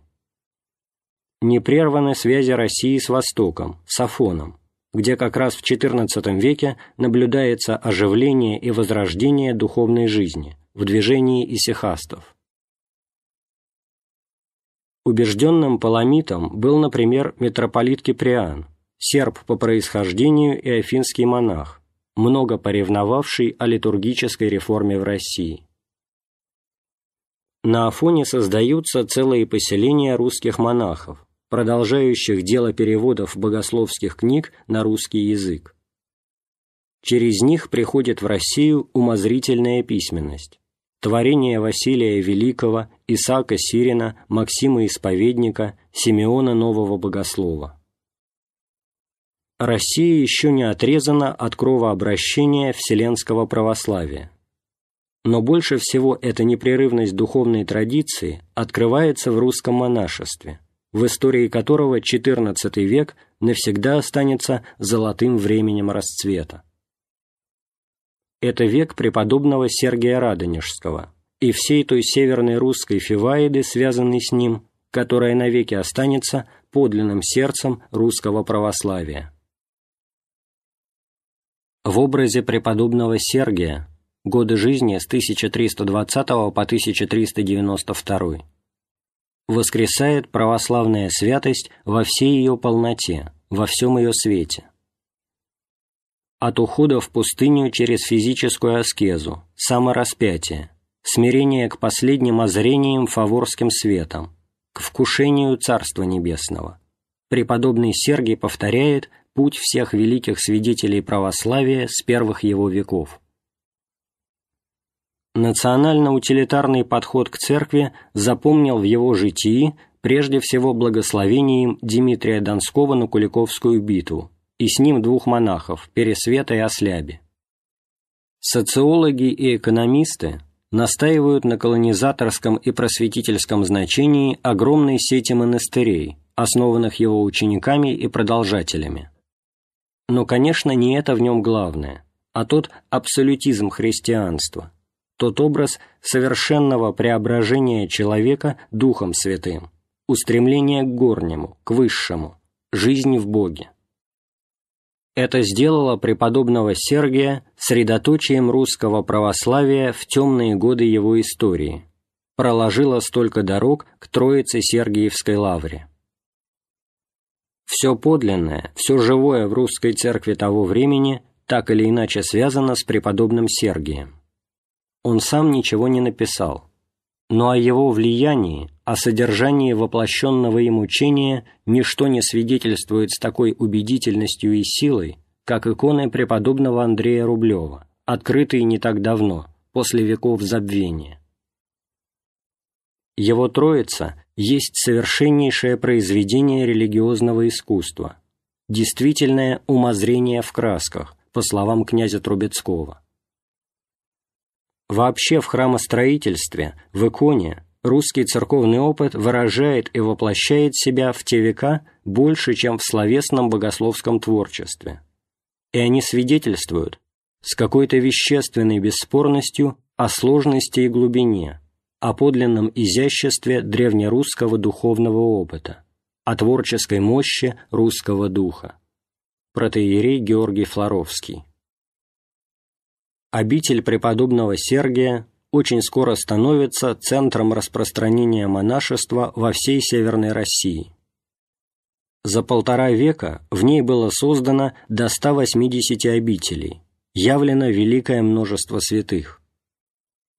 Монастырь становится в эпоху тьмы и варварства центром духовного влияния на все общество, тем полюсом народной жизни – в котором народное сознание обретает утешение, наставление, помощь, а главное убеждается в наличии абсолютных ценностей, прикасается к святыне. Изучая религиозную жизнь этого времени, видишь прежде всего именно поляризацию, психологическое противопоставление грешного мира и монастыря. Наблюдаешь поляризацию самой религиозной жизни – с одной стороны, грубое обрядоверие, неграмотное или полуграмотное белое духовенство, обираемое архиереями. В 1435 году в Пскове духовенство вместе с народом сильно поколотило владычных людей. Суеверие, пьянство, разврат. Митрополит Иона, например, в послании к Вятичам обличает жителей в том, что некоторые из них брали жен по пять, семь или даже десять раз, а священники их благословляли. А Юрий Смоленский в 1406 году зверски убивает княгиню Вяземскую Иулиану за то, что она не хотела удовлетворить его страсть. С другой, среди всего этого мрака и упадка, чистый воздух монастыря – свидетельство о несомненной возможности раскаяния, обновления, очищения. Монастырь – не увенчание христианского мира, а, напротив, его внутренний суд и обличение, свет, светящий во мраке. Для родословной русской души это очень важно понять. В падении она тянется к этой запредельной и светлой черте. В нее входит трагический разлад между видением духовной красоты и чистоты, воплощенных в иночестве, и ощущением безнадежной греховности жизни.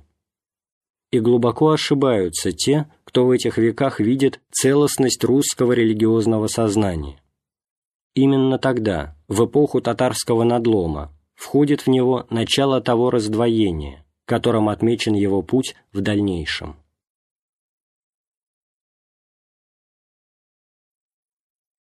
В первой половине XV века вся русская земля составила две большие государственные группы земель. Восточную под управлением московских самодержцев и западную под властью литовско-польского правительства. Русская церковь тоже разделилась на две метрополии – Московскую и Киевскую. Московская метрополия, находившаяся под покровительством государства, успешно возрастала в своих пределах, украшалась внешним благолепием и вместе с государством, которое, успокоившись от внешних и внутренних бед, начало стремиться к усвоению плодов западной цивилизации, обнаружила внутри себя замечательное просветительное движение. В конце XVI века она возвысилась до степени самостоятельного патриархата. Так писалась благополучная история в конце XIX века. Знаменский «Руководство к церковной истории», Казань, 1888 год. Но самое удивительное то, что это введение находится в резком противоречии с дальнейшим изложением, из которого прежде всего явствует, что под благочестивой внешностью обнаруживалась азиатская грубость нравов. На деле московский период русской церкви отмечен глубокими духовными потрясениями, далек от той органичности, которую так часто хотели в нем найти. Политическое торжество Москвы совпадает по времени с первым большим кризисом в сознании русской церкви, и этим кризисом глубоко отмечено. Это соблазн Флорентийской унии и катастрофа падения Константинополя в 1453 году. Русским сознанием оба эти события были восприняты как апокалиптическое знамение, как страшный обрыв в истории православия. Учителя и наставники оказались изменниками православия и за это подверглись Огорянскому плену.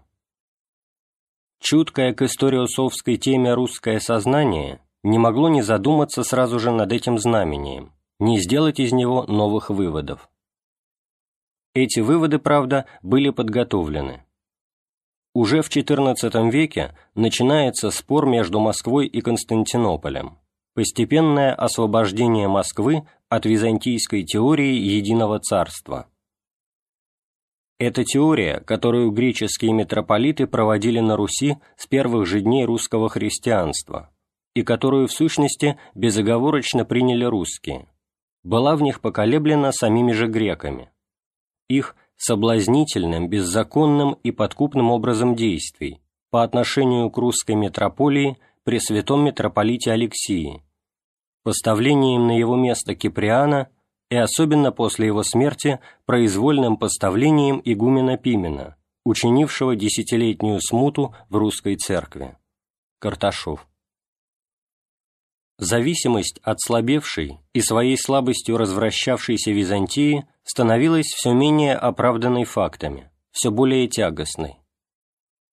Но еще в начале XV века московскому великому князю приходилось выслушивать уроки византийской теократической теории, образец которой мы находим в послании константинопольского патриарха Антония великому князю Василию Дмитричу.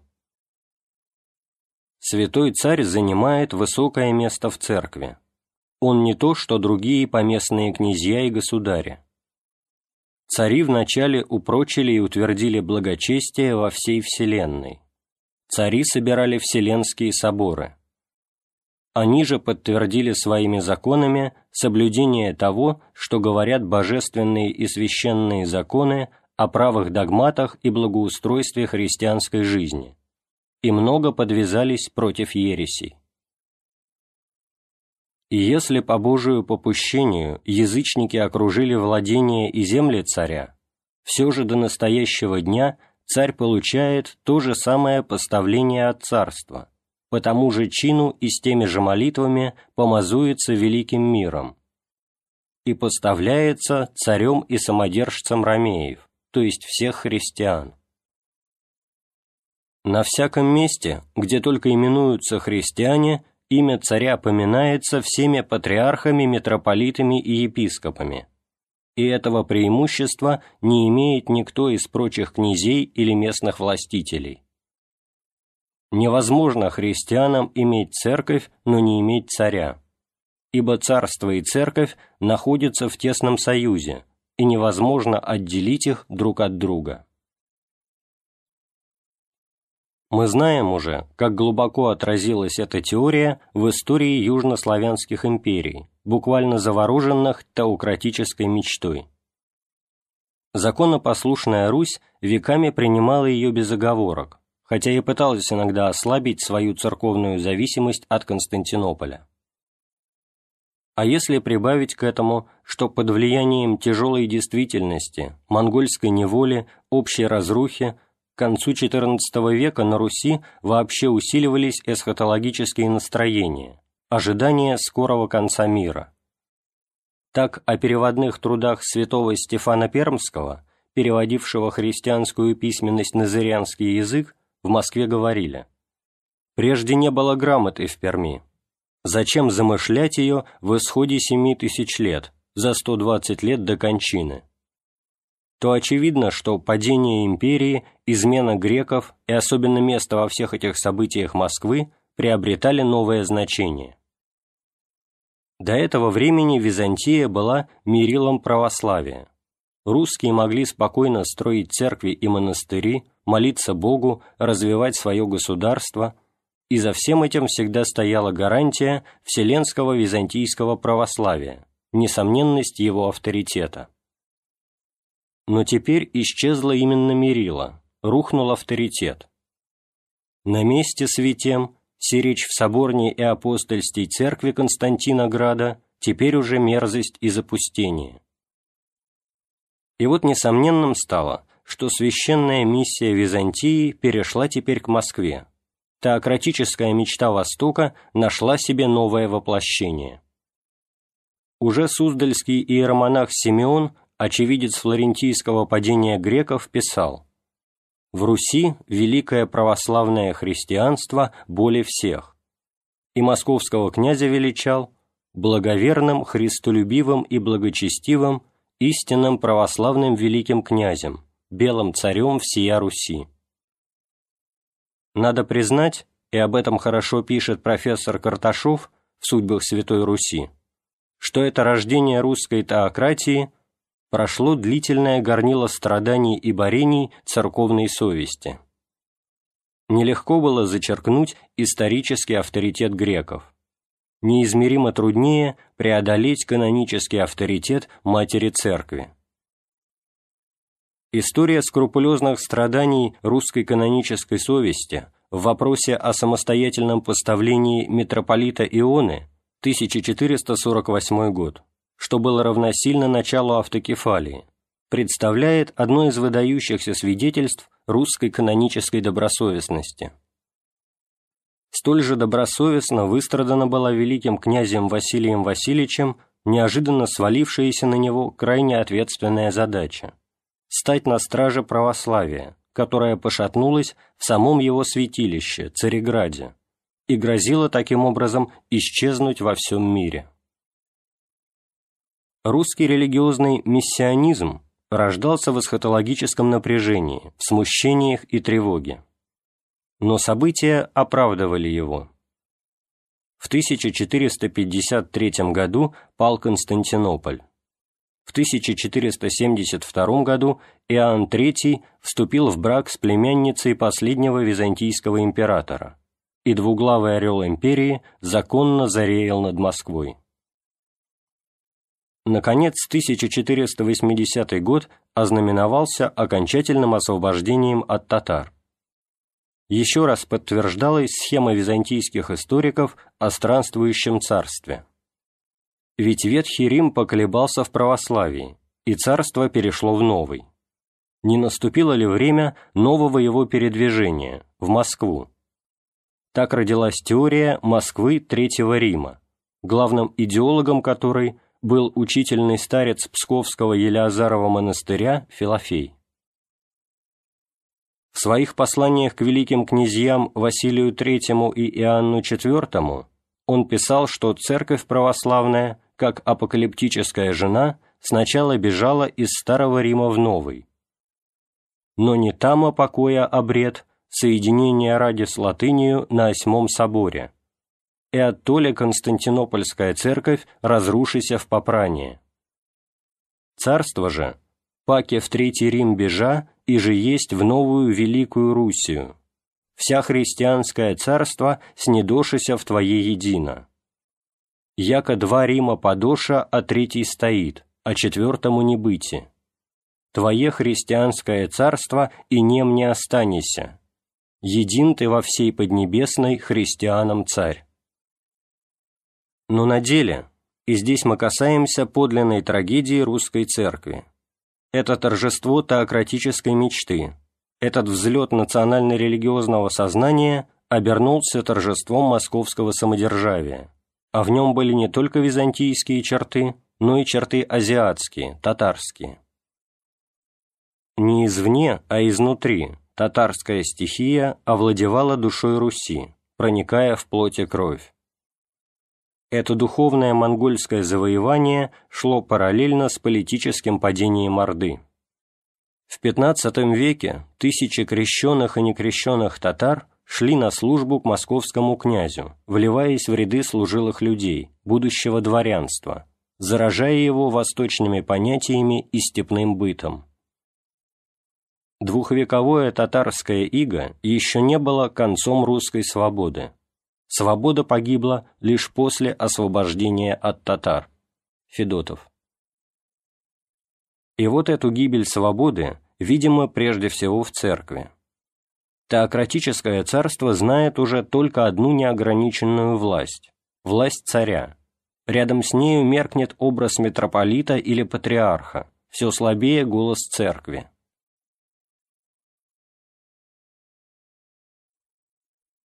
1522 году по приказу Василия III смещается и заточается в монастырь митрополит Варлаам. О его преемнике Данииле так говорит опальный боярин Беклемишев. «Учительного слова, великому князю, от него не слышно и не печалуется ни о ком, а прежние святители сидели на своих местах в мантиях и печаловались государю о всех людях. Слабость церкви особенно сказалась в деле о разводе великого князя с его неплодной женой Соломонией. Против этого незаконного развода выступали Максим Грек и восточные иерархи, приславшие свой голос. Но, повинуясь князю, Даниил насильно постриг Соломонию и обвенчал великого князя с Еленой Глинской, матерью Грозного. С Иоанном Грозным трагедия московского православия принимает поистине небывалый масштаб. Царствование Грозного завершает развитие русской теократии. В 1547 году он принял помазание на царство, по примеру, как он говорил, греческих царей и прадеда своего Владимира Мономаха, и явился первым прирожденным Божьей милостью царем.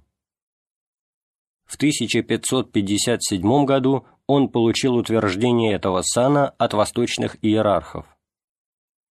Его царствование началось с памятного многообещающего введения, в котором снова, казалось, зазвучал и голос церкви, голос совести, призыв к христианскому строительству. Это время митрополита Макария и Стоглавого собора – время завершения и русского православия в его именно национальном самоутверждении, время Сильвестра и Домостроя. О том, что это внешнее благосостояние было больше всего именно внешним, мы скажем ниже. Но даже оно было оборвано, когда в 60-е годы наступила страшная реакция, все государство покрывшее зловещей тенью опричнины победа самодержавия оказалась обогренной мученической кровью митрополита Филиппа, 1569 год. Его обличение Грозного было последним всенародным открытым обличением царства церковью. «Я пришлец на земли и готов пострадать за истину. Где же вера моя, если умолкну?» Но после него церковь как раз умолкла надолго. Его преемники Кирилл и Антоний были уже только безмолвными свидетелями дел Грозного. Где лики пророков, обличавших неправды царей? Где Амвросий, смиривший Феодосия? Где златословесный Иван, обличивший царицу златолюбивую? Кто отстоит обидимую братью? На эти вопросы Курбского русская церковь постепенно отучалась давать ответ. При слабом Феодоре Иоанновиче был еще заточен митрополит Дионисий, осмелившийся правда уже не только церковно, но и в политическом союзе с Шуйским, обличать могущественного Годунова. Но когда 26 января 1589 года патриарх Константинопольский Иеремия торжественно возвел в патриархе митрополита Иова, а через два года пришла в Москву грамота об учреждении в России патриаршества – русская церковь была уже даже не в плену у государства. Она составляла с ним один, закованный в сакральный быт, мир. Внешне, как мы уже сказали, с московским царством приходит и завершение русского православия, его царственное самоутверждение. Оно прежде всего выражается в централизации не только церковной жизни, но и самого предания русской церкви. Покорению Москвой уделов соответствовало и своеобразное покорение московским церковным центрам всех местных духовных традиций.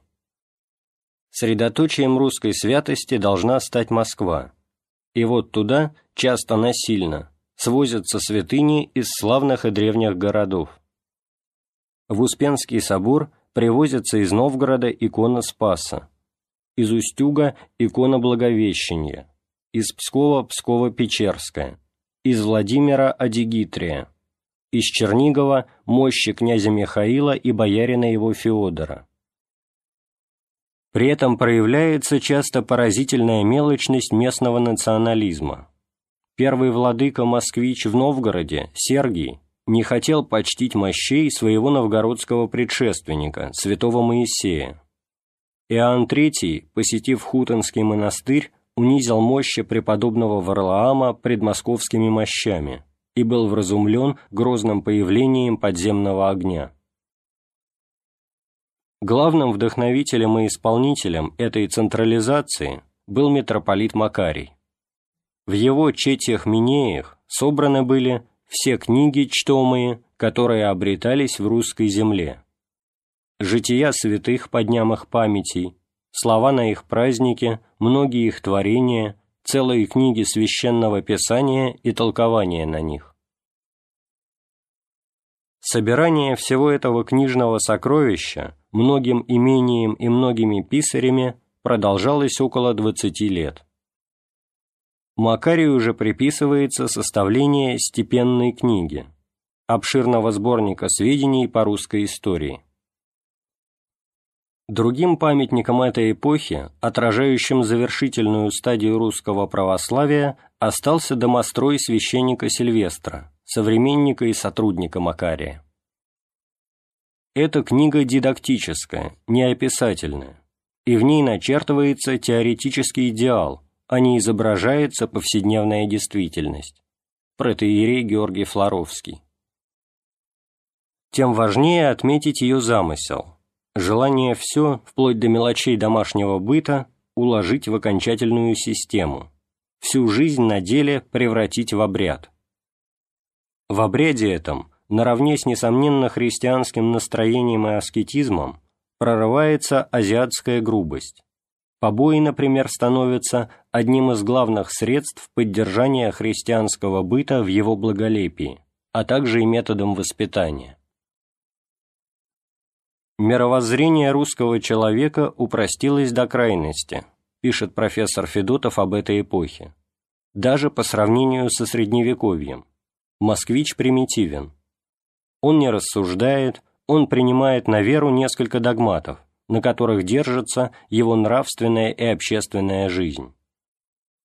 Но даже в религии есть для него нечто более важное, чем догмат. Обряд – периодическая повторяемость некоторых жестов, поклонов, словесных формул связывает живую жизнь, не дает ей расползаться в хаос, сообщает ей даже красоту оформленного быта. Ибо московский человек, как русский человек во всех своих перевоплощениях, не лишен эстетики. Только теперь эта эстетика тяжелеет. Красота становится благолепием, дебелость – идеалом женской прелести. Христианство с искоренением мистических течений Заволжья превращается все более в религию священной материи. Это ритуализм, но ритуализм страшно требовательный и морально эффективный. В своем обряде, как евреи в законе, москвич находит опору для жертвенного подвига. Но как раз потому, что домострой не описание, а идеология, в самом его появлении можно усмотреть один из признаков того глубокого духовного неблагополучия, подлинного кризиса, который скрывается за внешним благолепием и ладом московской церковной жизни. Не говоря уже о многочисленных недостатках самого церковного общества, духовенства, монахов, мирян, о которых свидетельствует Стоглавый собор, задуманный Грозным как раз как исправительный, или, по слову протеерея Флоровского, даже реформационный. О падении образования, об обрядоверии, остатках язычества и так далее нельзя не отметить брожение умов, перебоев мысли, тревоги самого церковного сознания. Такое брожение чувствуется уже в XIV веке, в новгородской ереси стрегольников, движении рационалистическом и противоиерархическом, еще симптоматичнее в XV веке ересь жидовствующих. В ней своеобразное вольнодумство причудливо сочетается с темными астрологическими интересами. Затем начинается знаменитый спор осифлян, то есть последователей Иосифа Володского, с заволжцами, монахами заволжских скитов, главным идеологом и учителем которых был преподобный Нил Сорский. Внешне это спор о монастырских владениях, о праве монахов владеть селами, то есть быть имущественным классом в государстве, и о казни еретиков. На деле, конечно, сталкиваются два различных понимания самого христианского идеала. В своей книге «Пути русского богословия» протеерей Георгий Флоровский говорит по этому поводу о столкновении двух правд – причем правду Иосифа Володского определяет как правду социального служения. Самого Иосифа, пишет он, меньше всего можно назвать потаковником, и никак не повинен он в равнодушии или в невнимании к ближним. Он был великим благотворителем, немощным сострадателем, и монастырские села защищал он именно из этих филантропических и социальных побуждений. Самого царя Иосиф включает в ту же систему Божьего тягла. И царь подзаконен, и только в пределах закона Божьего и заповедей обладает он своей властью. А неправедному или строптивому царю вовсе и не подобает повиноваться. Но какова бы ни была внутренняя правда Иосифа, система его слишком хорошо подходила к тягловому характеру московского государства, слишком очевидно соответствовала его утилитарной психологии, и торжество ее было торжеством уже не правды, а именно заключенной в ней внутренней опасности психологического подчинения христианства миру сему и его нуждам. С этой точки зрения разгром заволжского движения – несмотря на осложненность всех этих споров политическими мотивами, был подавлением и духовной свободы церкви, несводимости ее к одному государственному или социальному служению. Заволжцы жили исконной духовной традицией православия, процессом духовного и нравственного сложения христианской личности. И снова в этом опыте подлинной духовной свободы пробуждалась как раз и социальная совесть, протест против религиозного насилия, против московского всепожирающего тягла, против безостаточного подчинения человеческой личности строительству. Но сильнее всего за всеми этими спорами и перебоями чувствуется постепенный отрыв официального русского православия от творческих традиций своего вселенского прошлого. Освобождение от канонической зависимости от греков оборачивается постепенно недоверием ко всему греческому вообще, к противоположению своего русского православия, своей русской древности православию греческому. В этом смысл знаменитого Стоглавого собора 1551 года, собранного по инициативе Грозного, но в большой степени выразившего настроение Макария и Сильвестра. Собор должен был исцелить вопиющие недостатки церковного общества. Замыслом Грозного была, по-видимому, глубокая и всесторонняя реформа. Но вот характерно, что ни Грозный, ни участники собора не мыслили этих исправлений как проверки себя по надежным критериям вселенского предания Церкви, как творческого обновления их в новых условиях. Греческую веру Грозный не любил и вдохновлялся Западом. Но на его либеральные вопросы собор ответил утверждением старины, именно старины, того, что было при предках, а не истины. Так в полной неудаче исправления богослужебных книг, в вопросе, назревшем уже тогда, сказалось отсутствие всякой подлинной перспективы в сознании укрепителей русского православия, в полуграмотных неоправданных переводах, ими утвержденных, в беспомощности при определении критериев уже заложена была язва раскола. Здесь сказалось впервые так сильно и ясно недоверие к мысли и творчеству. Спасение виделось только в неукоснительном сохранении старины, и в этом беспомощном консерватизме открывается весь трагизм, вся глубина московского отрыва от живой православной культуры. Спасением стало соблюдение устава, исполнение обряда. Но обряд из-за непонимания его людьми стал уже самоцелью, так что даже явные ошибки в тексте, освященные древностью, оказывались неприкосновенными, а их исправление опасным для души. Наконец развелась уже простая боязнь книги и знания. Сами учителя, по словам Курбского, прельщали юношей трудолюбивых, желавших навыкнуть Писание, говоря «Не читайте книг многих», и указывали, кто из ума исступил, и он сица в книгах зашелся, а он сица в ересь впал. Типография в Москве была закрыта, а русские первопечатники Иван Федоров и Петр Тимофеев обвинены в ересе, и презельного ради озлобления от многих начальник и священноначальник и учитель удалились в Южную Россию. Сам царь вступился, наконец, за книгопечатание и снова открыл типографию в 1568 году. И только в свете этого обрыва творческой богословской традиции можно понять все роковое значение той первой встречи с Западом, которая происходит в России одновременно с торжеством Московского царства. Роковым в ней было то, что это не была свободная встреча, свободный спор, а либо замена византинизма западным влиянием, либо же огульное отвержение всего западного как чумы. Национальное самоутверждение Руси совершалось против Византии, но в нем отвергалось и вселенское православное наследие. Начиная с Ивана III, в придворных кругах начинается настоящее увлечение Западом.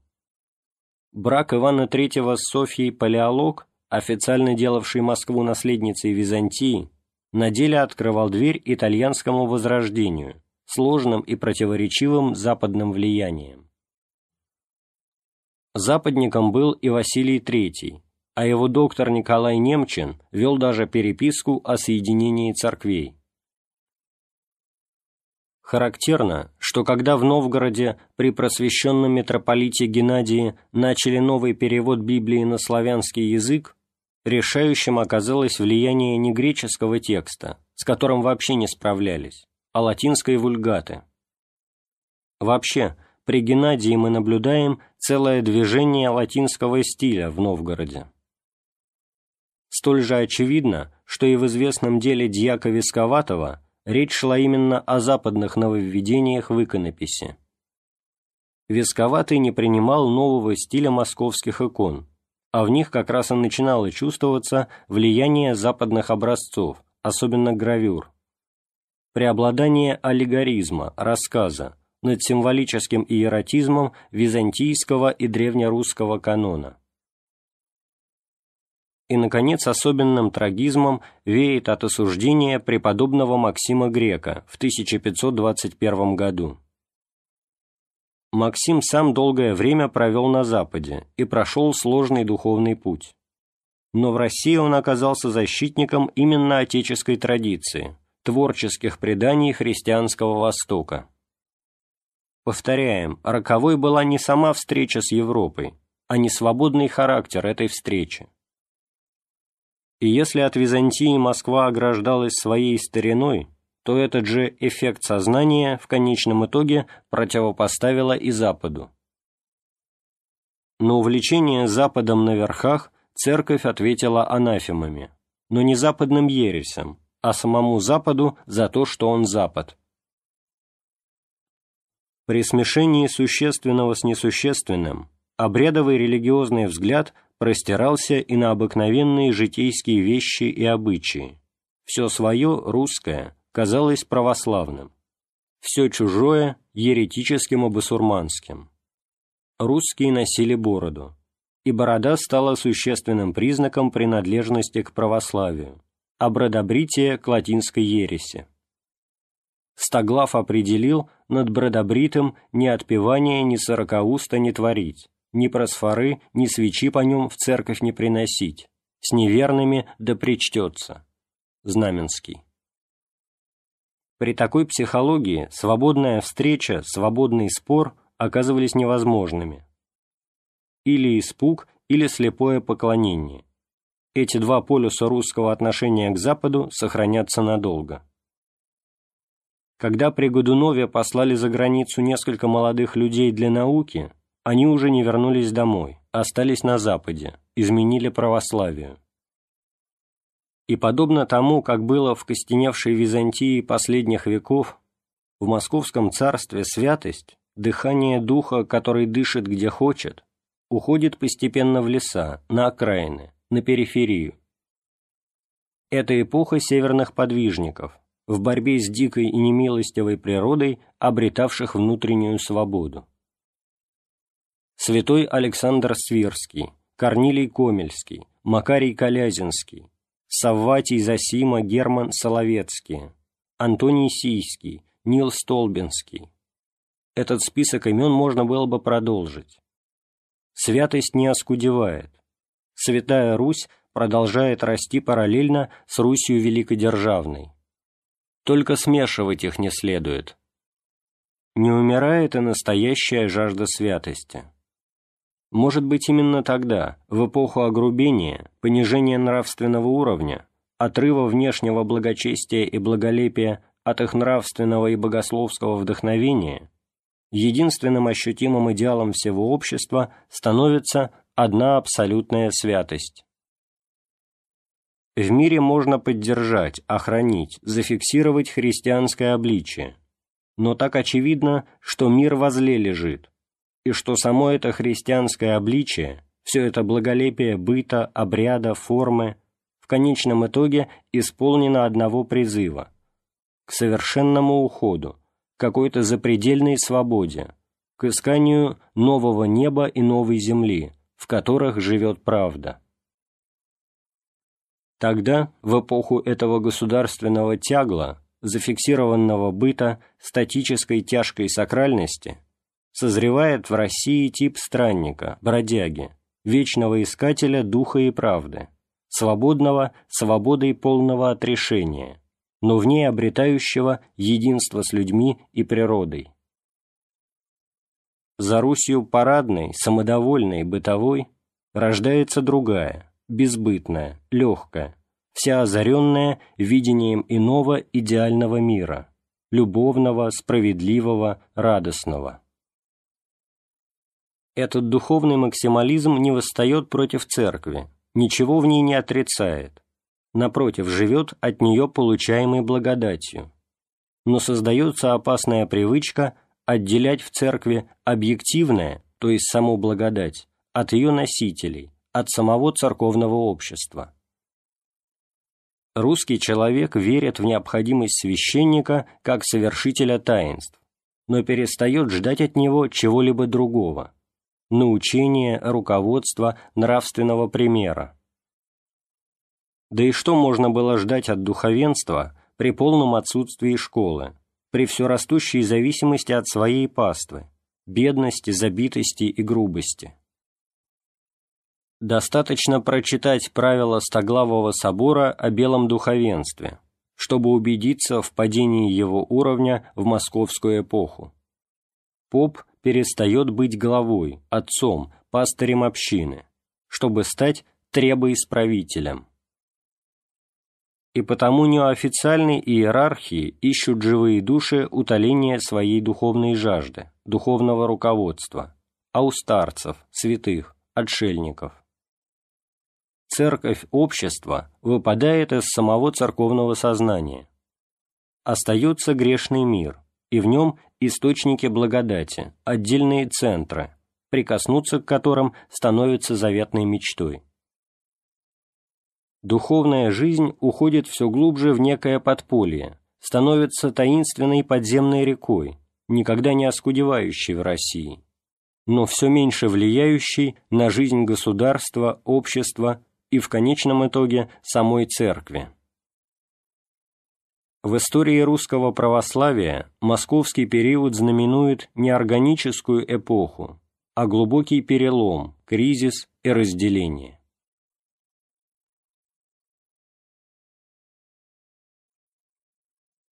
В свете этого кризиса нужно толковать и XVII век, последний век до Петровской Руси. Он начинается со смуты, кончается Петром. Его часто противополагали следующие эпохи как темный фон великих преобразований, столетие стоячее и застойное. В такой характеристике правды очень немного. Да, еще многие живут в это время по старине и обычаю у многих даже чувствуется обостренная потребность всю жизнь заковать в некий торжественный обряд, освященный, если и не священный. Но о нерушимости отеческих устоев и преданий резонерствовать и беспокоиться начинают обычно именно тогда, когда быт рушится. И вот в бытовом пафосе XVII века чувствуется скорее эта запоздалая самозащита против начавшегося бытового распада, упадочное бегство в обряд, нежели непосредственная целость и крепость быта. Протеерей Георгий Флоровский. В XVII веке вскрывается и обнажается кризис московского православия. Путь Москвы оказывается тупиком. Тупик же делает неизбежной Петровскую ломку. Две главные темы определяют собой жизнь русской церкви в XVII веке это встреча с Западом через киевское православие с одной стороны, раскол старообрядцев с другой. Обе имеют огромное историческое значение. Первое возвращает нас к той киевской метрополии, которая осталась, как мы видели, за чертой московского православия в XIV веке, в момент начинавшегося собирания земли русской вокруг Москвы. Это разделение русской церкви на две метрополии объясняется в первую очередь политической причиной – соперничеством между Москвой и Литвой за центральное место в государственном собирании, В XIV веке Литва была фактически русской землей и могла претендовать не хуже Москвы на собирание уделов. Отсюда стремление литовских князей завести своего, независимого от Москвы, митрополита, которое и увенчивается успехом в конце XV века. Но еще раньше, благодаря браку Егелла с Едвигой Польской, 1386 год, Литовское княжество оказывается сначала в личной унии с Польшей, а затем, после последнего взлета литовской независимости при Витовте, 1398 год, уже и в окончательном государственном с ней единстве. А это означает, что с середины XV века юго-западная метрополия оказывается под властью римско-католических королей, в непосредственном контакте сначала с католицизмом, позднее с протестантизмом, под непрестанным и очень сильным натиском инославия. Историю этой трагической борьбы описывать здесь невозможно.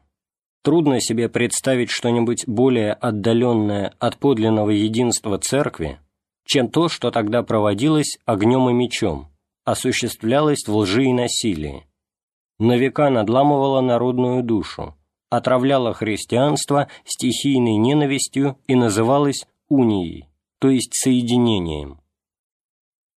Брест-Литовская уния 1596 года, после которой начинается период кровавого гонения на православие в Галиции, в Литве и на Волыне, зловещий образ Иосафата Концевича. Есть достойное завершение византийских уний, с той только разницей, что эти последние, благодаря турецкому игу, оказались эфемерными, а Брест-Литовская на много веков вперед отравила ненавистью, разделениями, раздорами юго-западное славянство. Настоящие гонения на православие вспыхивали здесь еще в XX веке.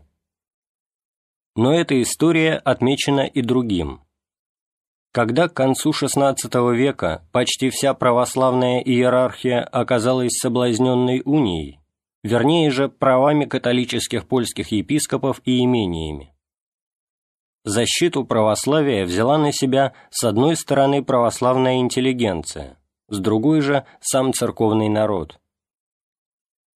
В окружении влиятельного князя Острожского создался первый культурный центр, была основана высшая школа, православие защищалось пером и книгой.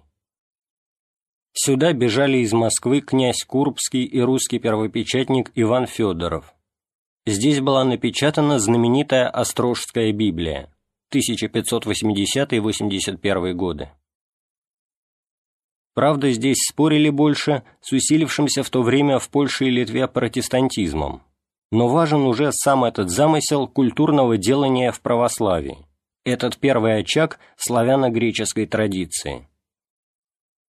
И все же, перед лицом страшного натиска иезуитов, начинающегося с 80-х годов XVI века, они были посланы в Польшу для борьбы с протестантами. Решающим оказалось сопротивление народа, нашедшее свое выражение в братствах.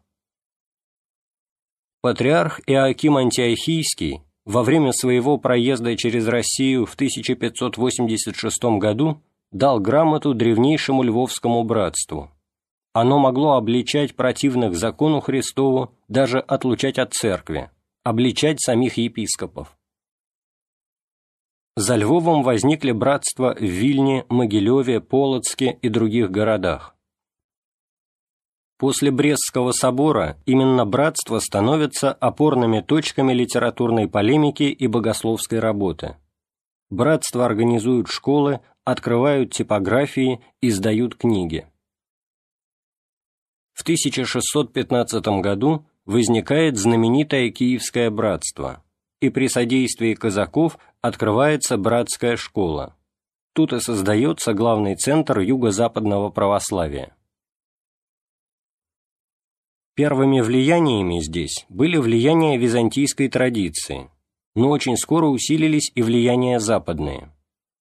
Борясь с латинством, по необходимости обращались к западным книгам. Новое поколение проходило уже вполне западную школу. привлекал и западный латинский пример – протеерей Георгий Флоровский.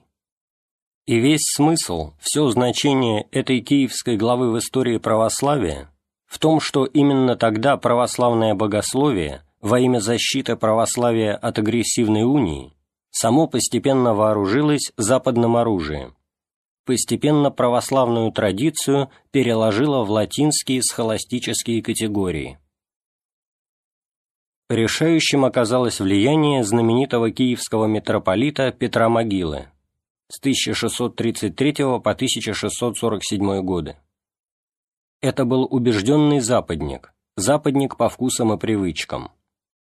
И в Киеве, в противовес братской, славяно-греческой школе, он основал уже вполне латино-польское училище, вскоре поглотившее братское. Программа этой школы была взята из иезуитских школ, и преподавали в ней учителя, прошедшие польские и иезуитские коллегии. Здесь вопрос о православии и католичестве превратился в вопрос всего лишь о юрисдикции. Разности в вере эти западники уже не чувствовали. Вернее, весь склад их собственного ума был уже всецело латинский. И православное исповедание, надписываемое обычно именем могилы, главный богословский памятник этого движения, было исповеданием в сущности латинским, на латыни оно было и написано. Оно отвергало, правда, папский примат, но весь дух его был католическим. С могилы же начинается проникновение латинских формул и теорий и в православное богослужение.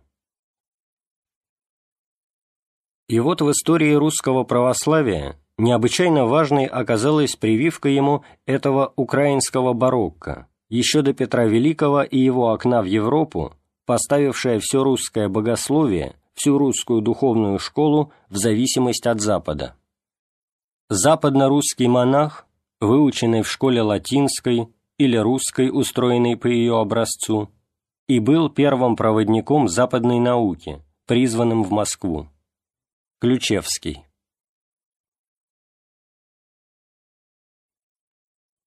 Отцами нового русского школьного богословия были два очевидных латинника Симеон Полоцкий и Паисий Лигорит. В самой Москве появляются иезуиты, и спор о времени приложения святых даров, возникающий в 70-е годы в Москве, по самой своей теме есть типично западный спор. Первые школы открываются в Москве по образцу киевских. И когда наступит Петровская реформа, русская богословская наука будет уже западнической – церковь не смогла ничего противопоставить этим влияниям. Еще раз повторю, это была не свободная встреча православной традиции с Западом, а завоевание латинизмом невооруженного православия. Об этом же кризисе предания свидетельствует трагическая история раскола. Главной причиной его был вопрос об исправлении церковных книг, но за этим вопросом в церковном сознании стояли более глубокие проблемы и сомнения. Со смутным временем кончилась изоляция Московского царства. Оно оказалось на перепутье или даже на распутье.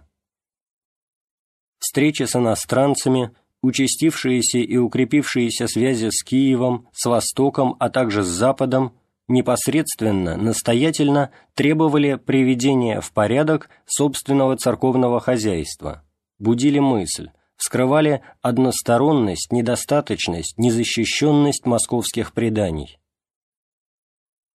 Особенно остро в связи с книгопечатанием стоял вопрос о богослужебных книгах. В рукописях было слишком много разночтений. По каким спискам печатать? Книги литовской печати вызывали сомнения в православии. Русские книги оказывались испорченными и противоречивыми. При Михаиле Феодоровиче несколько раз споры дошли до острых разрывов и осуждений. Таково осуждение в 1618 году троицкого архимандрита Дионисия, исправлявшего требник. Уже в страстности этого процесса чувствуется неблагополучие, встревоженность церковного сознания. С воцарением Алексея Михайловича при дворе усиливаются реформаторские настроения. Это время усиления в Москве киевского влияния, наплыва в Россию западных людей. Но особенно следует отметить восстановление тесных связей с православным Востоком. При Алексее Михайловиче мы несколько раз видим в Москве восточных патриархов. Они участвуют и в деле Никона, и в осуждении старой веры. С ними ведется деятельная переписка. Русские люди сами ездят на восток. И вот, как ни странно, именно эти новые связи с греками оказываются одним из источников раскола и смуты. Конце концов, книге было решено исправить по греческим образцам. Этот греческий мотив исходит от царя и близкого к нему кружка ревнителей. Но в том-то и вся трагедия, что, принимая греческое, в Москве уже не разбирались в качестве этого греческого, очень часто испорченного не менее русского. Что вся право шла при полном отсутствии культурной и богословской перспективы и слишком часто авторитетами оказывались подозрительные выходцы с Востока, искавшие в Москве милостыни или наживы и случайно попадавшие в учителя. Исправление книг было вдохновлено не столько возвращением к духу и истине православного богопоклонения, сколько стремлением к единообразию и часто легкомысленным грекофильством. Особенно роковой оказалась роль патриарха Никона.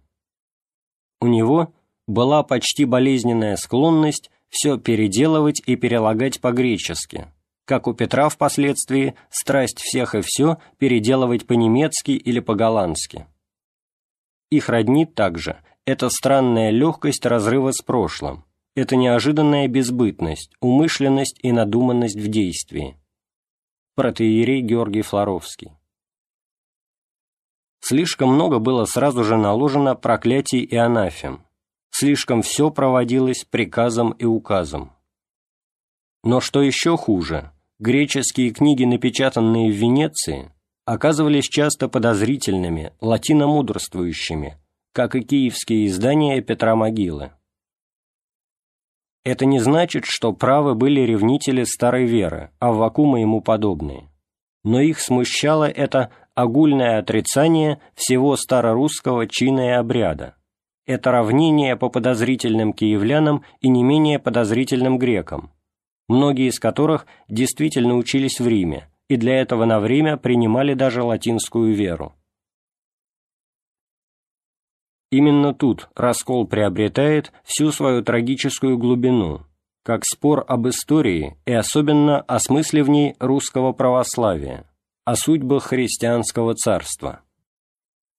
В простой форме тревогу раскольников можно выразить так. Если все это священное и святое московское прошлое, если Третий Рим, последний оплот и надежда православия, оказываются, как утверждают новаторы, повинными в стольких ошибках и извращениях, почти в отпадении от истины, например, двуперстное перстосложение – собор 1656 года осудил как нестерианское, то не значит ли это, что истории приходит конец, и близ есть антихрист? Совсем не обряд, но антихрист, есть тема и тайна русского раскола. Весь смысл и весь пафос первого раскольничьего сопротивления не в слепой привязанности к отдельным обрядовым или бытовым мелочам, но именно в этой основной апокалиптической догадке. Протеерей Георгий Флоровский. Раскол есть не что иное, как расплата за московскую мечту о священном быте, о совершенном воплощении в истории на земле последнего царства. И еще глубже – расплата за коренной антиисторизм византийской теократии, отвергшей христианство как путь и творчество, захотевший остановить историю в вечном повторении одной всеобъемлющей мистерии. Здесь вскрылись и максимализм этой теории, и ее ограниченность. Ведь все православие измерялось по внешнему, по ритуалу и словам, спор ни разу не вышел из этой удушающей обрядовой казуистики.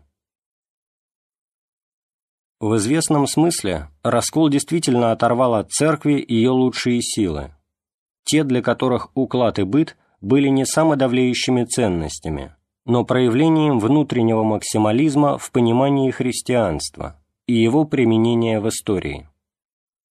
Эти люди жили целостным замыслом о христианском мире, и не их вина, что сам замысел этот и в поздней Византии, и особенно в Москве, оказался отрезанным от живых источников, от творческого вдохновения ранней церкви, суженным до Типикона и Домостроя.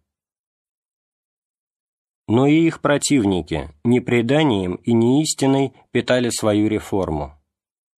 Новые книги оказались лучше старых, исправнее, осмысленнее. Но иерархия так легко, без углубления в самые источники веры и учения церкви, принявшая эту реформу, слишком легко примет и другие реформы, лишь бы они исходили от власти, были сделаны по высочайшему изволению. Раскольники противились не столько церкви, сколько царству, но во имя той теории царства, которая, как бы она ни мельчала и не сужалась, видела, хотела видеть в нем царство, служащее Христу. Их же противники уже почти не чувствовали эту надвигавшуюся метаморфозу христианской теократии в абсолютизм. Таким образом, вопрос о соотношении церкви и царства снова обостряется в XVII веке от патриотического служения патриарха Гермогена и троицы Сергиевой Лавры в смутное время, через своеобразный папа-цезаризм патриарха Филарета до Никона и Раскола. И все сильнее чувствуется, что началось перерождение государства, что стало меняться его самосознание. Даже тишайший царь Алексей Михайлович, приносящий от имени царства покаяние перед мощами святого Филиппа, по существу уже далек по своей психологии от византийского и древнерусского теократического самосознания. В Москву все очевиднее проникает атмосфера западного абсолютизма.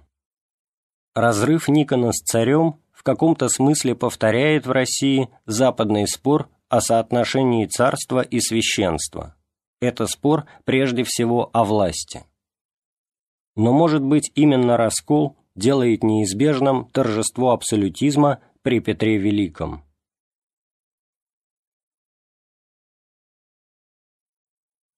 Спор о значении об оценке Петровской реформы есть, можно сказать, основной русский спор. И это также больная и острая тема для русского церковного сознания.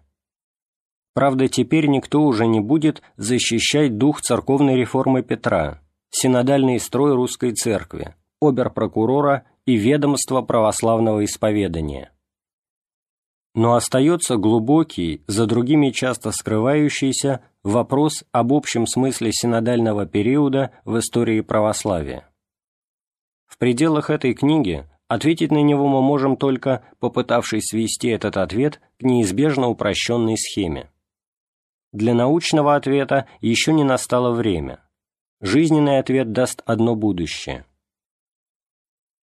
Вряд ли кто будет спорить с тем, что реформа Петра была прежде всего резким разрывом теократической традиции, сознательным и всесторонним переходом на западную установку сознания.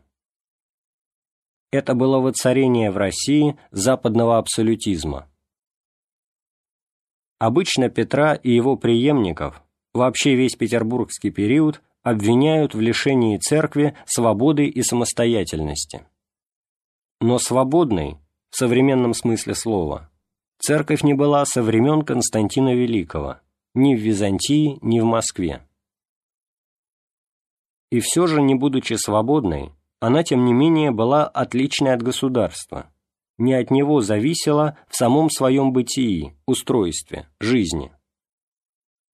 Как бы далеко ни заходили нарушения симфонии, они всегда оставались именно нарушениями, рано или поздно признававшимися как таковые, в прославлении, например, их жертв самим государством.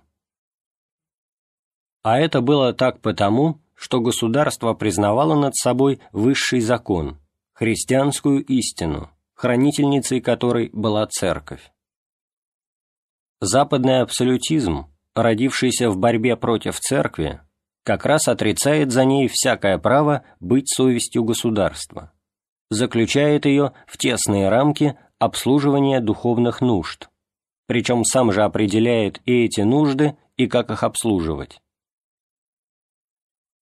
В своем попечительном вдохновении полицейское государство неизбежно оборачивается против церкви.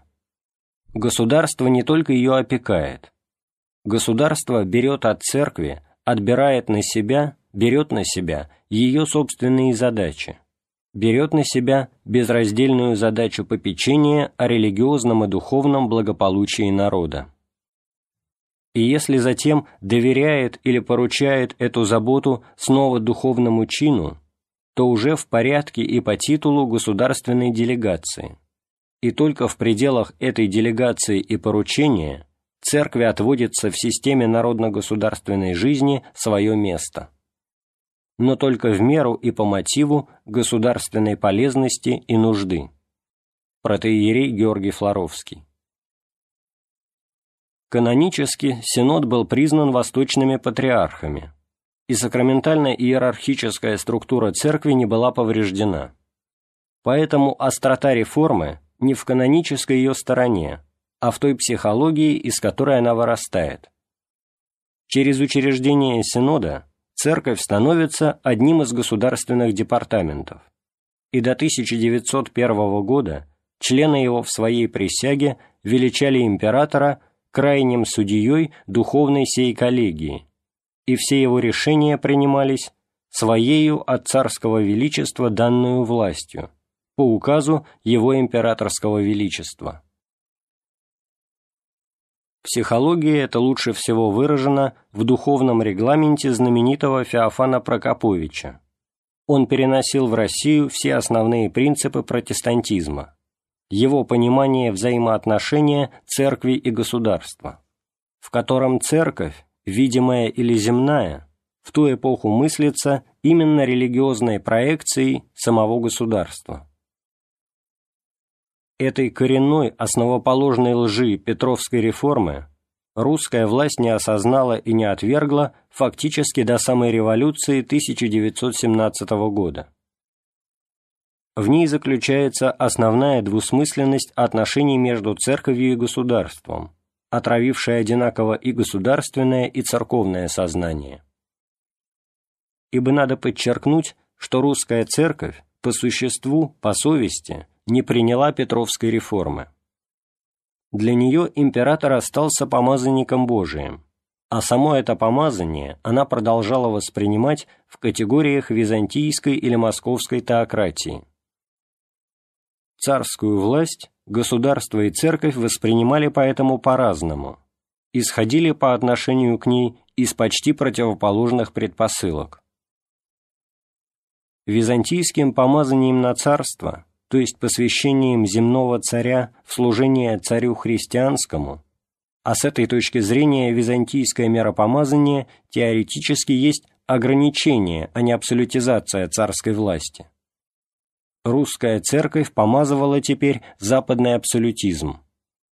И на один день блестящий гвардейский офицер, по божественному праву крови и наследства, бывший неограниченным хозяином миллионов людей – действительно являлся византийским Василевсом или московским царем. В сакральном облачении, с крестом на голове, снова как икона священного христианского царства.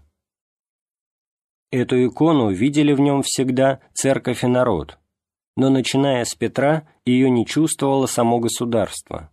Напротив, оно целиком было построено на принципах западного абсолютизма. И вот эта разница между отношением государства к церкви, ведомства православного исповедания, и отношением церкви к государству, помазанник Божий, составляет главную ложь синодального периода. В Византии и в Москве церковь и государство говорили на одном языке, жили в тех же измерениях сознания – Поэтому, несмотря на все подчинение церкви государству, церковь сохраняла огромный авторитет во всех аспектах жизни государства. Теперь, благодаря различию языков, несводимости мира ощущений, церковь приобретает оттенок какого-то анахронизма, остатка древности, не только внешне, но именно внутренне, психологически. Ее теократическая идеология мешает ей слишком долго просто ощутить свой плен в чуждом ей мире, осознать всю ложь своего подчинения неправославной по всем своим корням империи, захотеть свободы, признание уже совершившегося факта отделения церкви от царства. И тогда остается молчаливый испуг, законопослушность. Духовенство в России с Петровской эпохи становится запуганным сословием. Отчасти оно опускается или оттесняется в социальные низы, а на верхах устанавливается двусмысленное молчание. Лучшие замыкаются внутри себя, уходят во внутреннюю пустыню сердца. Эта запуганная скованность духовного чина есть один из самых прочных итогов Петровской реформы. И в дальнейшем русское церковное сознание развивается под этим двойным торможением – административным приказом и внутренним испугом. Протеерей Георгий Флоровский. Но и под этим, ставшим до конца чуждым государственным прессом, жизнь церкви не замирает, и синодальный период, вопреки очень распространенному убеждению, никак нельзя считать временем упадка, оскудения духовных сил какого-то вырождения. Слишком часто забывают, во-первых, о большой и глубокой культуре, которая, в отличие от московской эпохи, создается постепенно в церкви в эти века. Эта культура начинается, правда, с сильной прививки западных влияний традиций, сам Петр в своих церковных преобразованиях опирался на киевлян и ими заменял великорусских архиереев.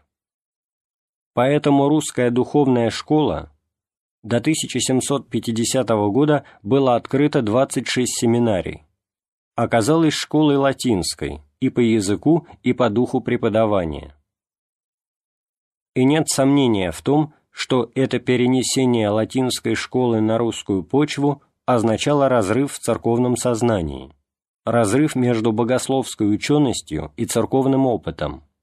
Молились ведь еще по-славянски, а богословствовали по-латыни. В церковно-богословском опыте русской церкви это богословское западничество, конечно, сыграло роковую роль, преуменьшать этого не следует. И все же, после веков московской темноты, После перерыва всех школьно-культурных традиций в этой школе впервые возвращалась в церковь умственная дисциплина, возвращались просвещение, вдохновение творчества. Развитию русского богословия посвятил целое исследование протеерей Георгий Флоровский в книге «Пути русского богословия». Здесь же, к сожалению, нет места для перечисления хотя бы имен. Одно важно – пускай через Запад, через латинские или немецкие книги, но в православии оживала снова забытая великая традиция мысли, традиция бескорыстного искания истины, аскетического ей служения. В культурных кругах наша духовная школа имела и имеет дурную репутацию. Они судили по очеркам Бурсы Помиловского, по Варнаве Припотинскому или Ракитину семинарщина стала одиозным словом. Но в надвигающемся со всех сторон обскурантизме, снижении всех уровней, огрубении всех традиций, эта духовная школа, бедная и забитая, презираемая и часто немощная, оживает как один из славных очагов русской культуры, и в истории православия заслуги ее велики. Научный уровень и научная свобода профессоров русских духовных академий, святых академий, по слову митрополита Антония Храповицкого, ни в чем не уступали уровню западноевропейских и русских светских ученых, а очень часто и превосходили его. Это богословие оставалось школьным, заслуги его больше в истории, в философии, вообще скорее в подготовлении подлинного богословского возрождения. Но оно дало и митрополита Филарета, и Несмелого. В начале XX века русское богословие было накануне настоящего творческого расцвета, возрождения вселенской традиции православия во всей ее силе. Но пришла революция.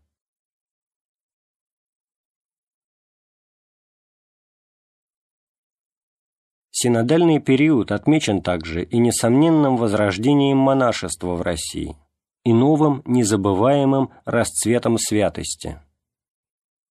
XVIII век озарен образом святителя Тихона Задонского, годы жизни с 1724 по 1782. Начало XIX – удивительным светом преподобного Серафима Саровского, старцами Оптиной пустыни и сколькими еще центрами духовной жизни. Здесь уже совсем отчетливо возрождаются древние, но и вечно юные традиции православия. Является вся сила вечного зова к почестям горнего звания. За официальной, сложной трагической историей петербургской России мы видим снова и снова другую, никогда не прекращавшуюся историю медленного собирания духа, стяжания благодати – просветление почерневшего человеческого образа неизреченной славой первого образа. Свести историю России к истории ее культуры, к политической борьбе, к общественному движению, к экономическому развитию и забыть этот полюс святости, притягивающий к себе стольких людей и совсем не из одного простонародья, это постепенное, но такое вдохновляющее внутреннее освобождение православия от своей казенной судьбы.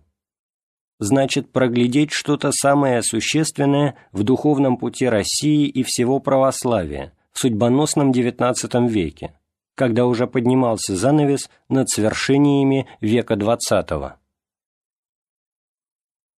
Действительно, мы не можем не видеть, что история России была трагедией, и что именно этот трагизм делает ее такой значительной на историческом пути православия. Когда мы думаем о русской культуре, о великой русской литературе прежде всего, мы не можем не признать, что Петровское обращение к Западу было не только неизбежным, но и необходимым.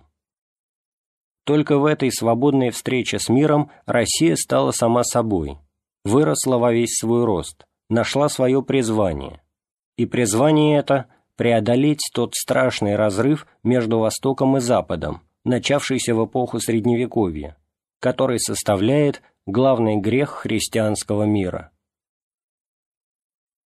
В России много спорили о Востоке и Западе, но на самом деле Россия сама являла ту давно выпавшую из европейского сознания истину, что само это противоположение ложное, более того, греховное ибо есть ложь на изначальное единство христианского мира, духовная история которого восходит к чуду Пятидесятницы.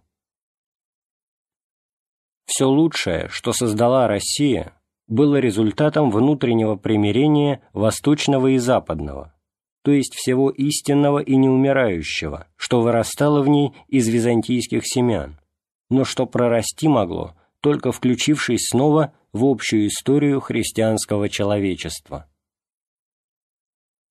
Европа нам мать, как и Россия, вторая мать наша. Мы много взяли от нее и опять возьмем, и не захотим быть перед нею неблагодарными.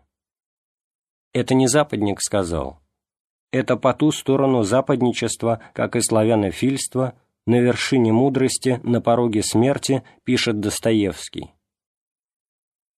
Последнее упование его – миссионизм, но миссионизм в существе своем европейский, вытекающий из ощущения России как некой лучшей Европы, призванной Европу спасти и обновить. Пусть упование это было неоправданным, но люди, хранившие такую веру не обращались лицом к Востоку, они обращались к Европе, веруя, что в Европе воссияет восточный, то есть русский, то есть обновленный европейский свет.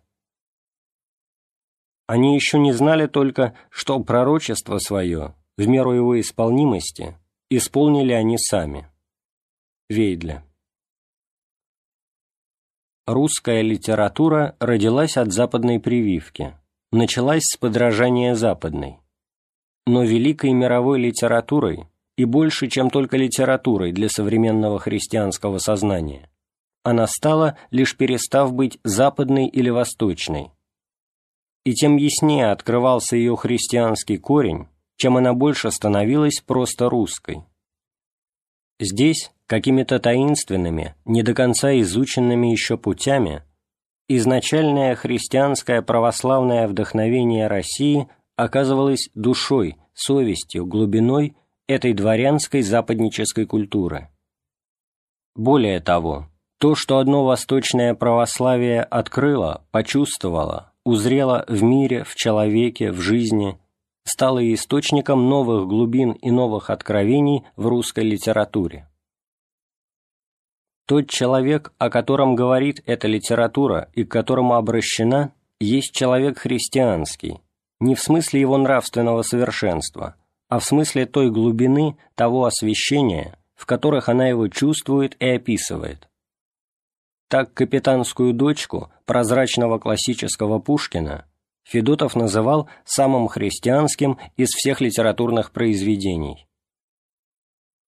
Не случайно для самих русских в XIX веке литература становится постепенно больше, чем только литературой. И ни в одной стране писатель не платит так часто за свое искусство своей кровью, своей жизнью, как именно в России. Русская мысль также рождается из западных влияний. Уже давно известно, что не только западничество, но и славянофильство в России – есть плод немецкого идеализма, Гегеля и Шеллинга. Но и здесь это нечто большее, чем только подражательная философия. Это то, что идет уже из глубин православной памяти, и западные схемы наполняет внезапно новым содержанием, новой силой. От Хомякова, которого Самарин назвал учителем церкви, до русских философов и богословов XX века, ее темой все очевиднее становится вселенская истина православия, не византинизма, не Востока, а именно всеобъемлющего, последнего христианского синтеза. И это не головные схемы. За ними, как мы уже сказали, все сильнее разгорается свет духовного возрождения в самой церкви, возвращение самого церковного сознания к живым и вечным источникам своей веры.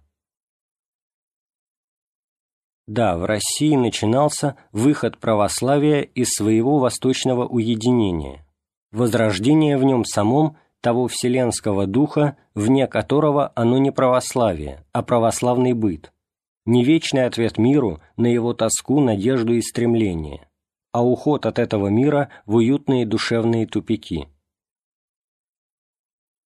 Но трагедия в том, что этот путь России не единственный ее путь, в том, что на деле с каждым веком, с каждым годом нарастало в ней и то страшное раздвоение, которое завершилось торжеством большевизма. И снова много спорили о западных или восточных истоках зла. Думается, что всякое упрощение здесь неуместно.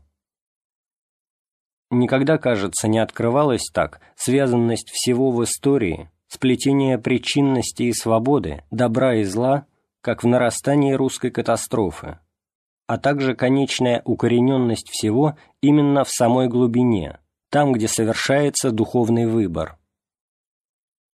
В России одновременно с нарастанием света шло и нарастание тьмы. И есть страшное предостережение, суд и напоминание в том, что тьма оказалась сильнее. На историческом пути православия сейчас русская глава, конечно, завершающая, последняя. Тут православие снова стало историей, осознанно было как путь и задача, как творческое вдохновение жизни. Путь оказался оборванным. И уже в гонении кровью мучеников начинается новая глава в истории православной церкви. Ими нужно мерить и прошлое. Они свидетельствуют о том, что непреодолимым, вечно живым, вечно побеждающим мир, лежащий во зле, пребывает только то, что укоренено в безраздельной верности Христу. Заканчивая этот беглый очерк исторического пути православия, мы не собираемся подводить итоги. Путь не кончен, история продолжается. А пока она продолжается, для христианина не может быть окончательного итога. Одно только хочется прибавить. Для слишком многих история церкви есть соблазн, и они избегают ее, боясь разочарований. Боюсь, что и в этой книге они найдут и соблазны, и разочарования. В истории православия, как и в истории христианства вообще, немало падений и человеческих грехов. Я не хотел скрывать их, потому что верю, что вся сила православия в правде, и потому еще – что развлечение духов в прошлом считаю условием всякого подлинного церковного делания в настоящем. В современном церковном сознании прошлое часто больше давит и сковывает, нежели творчески притворяется в верность подлинному преданию. Вскрывается неспособность оценивать прошлое, различать в нем истину от только прошлого предание до неразличимости смешивается со всевозможными преданиями, которые сами требуют еще своей оценки в свете вечной правды Церкви. Частичное, одностороннее, даже извращенное выдается подчас за суть православия. Есть грех абсолютизации прошлого, который неизбежно приводит к обратной крайности, к модернизму, то есть в сущности к отказу вообще от прошлого, к принятию в качестве единственного мерила современности, науки, нужд текущего момента. Но как одно охранение православной внешности не способно скрыть глубокого кризиса современной православной церкви, так и модернизму не изменить ее. Единственный выход всегда в обращении к самой истине Церкви и через нее к владению прошлым. В нем находим мы и вечное предание Церкви, но также и бесчисленные измены ему. Православное сознание всегда исторично, всегда включает в себя прошлое, но никогда не рабствует ему. Христос вчера и сегодня и вовеки тот же – и сила Церкви не в прошлом, настоящем или будущем, а во Христе, который пребудет с нею до скончания века, чтобы каждый из нас мог в нем и с ним найти смысл жизни.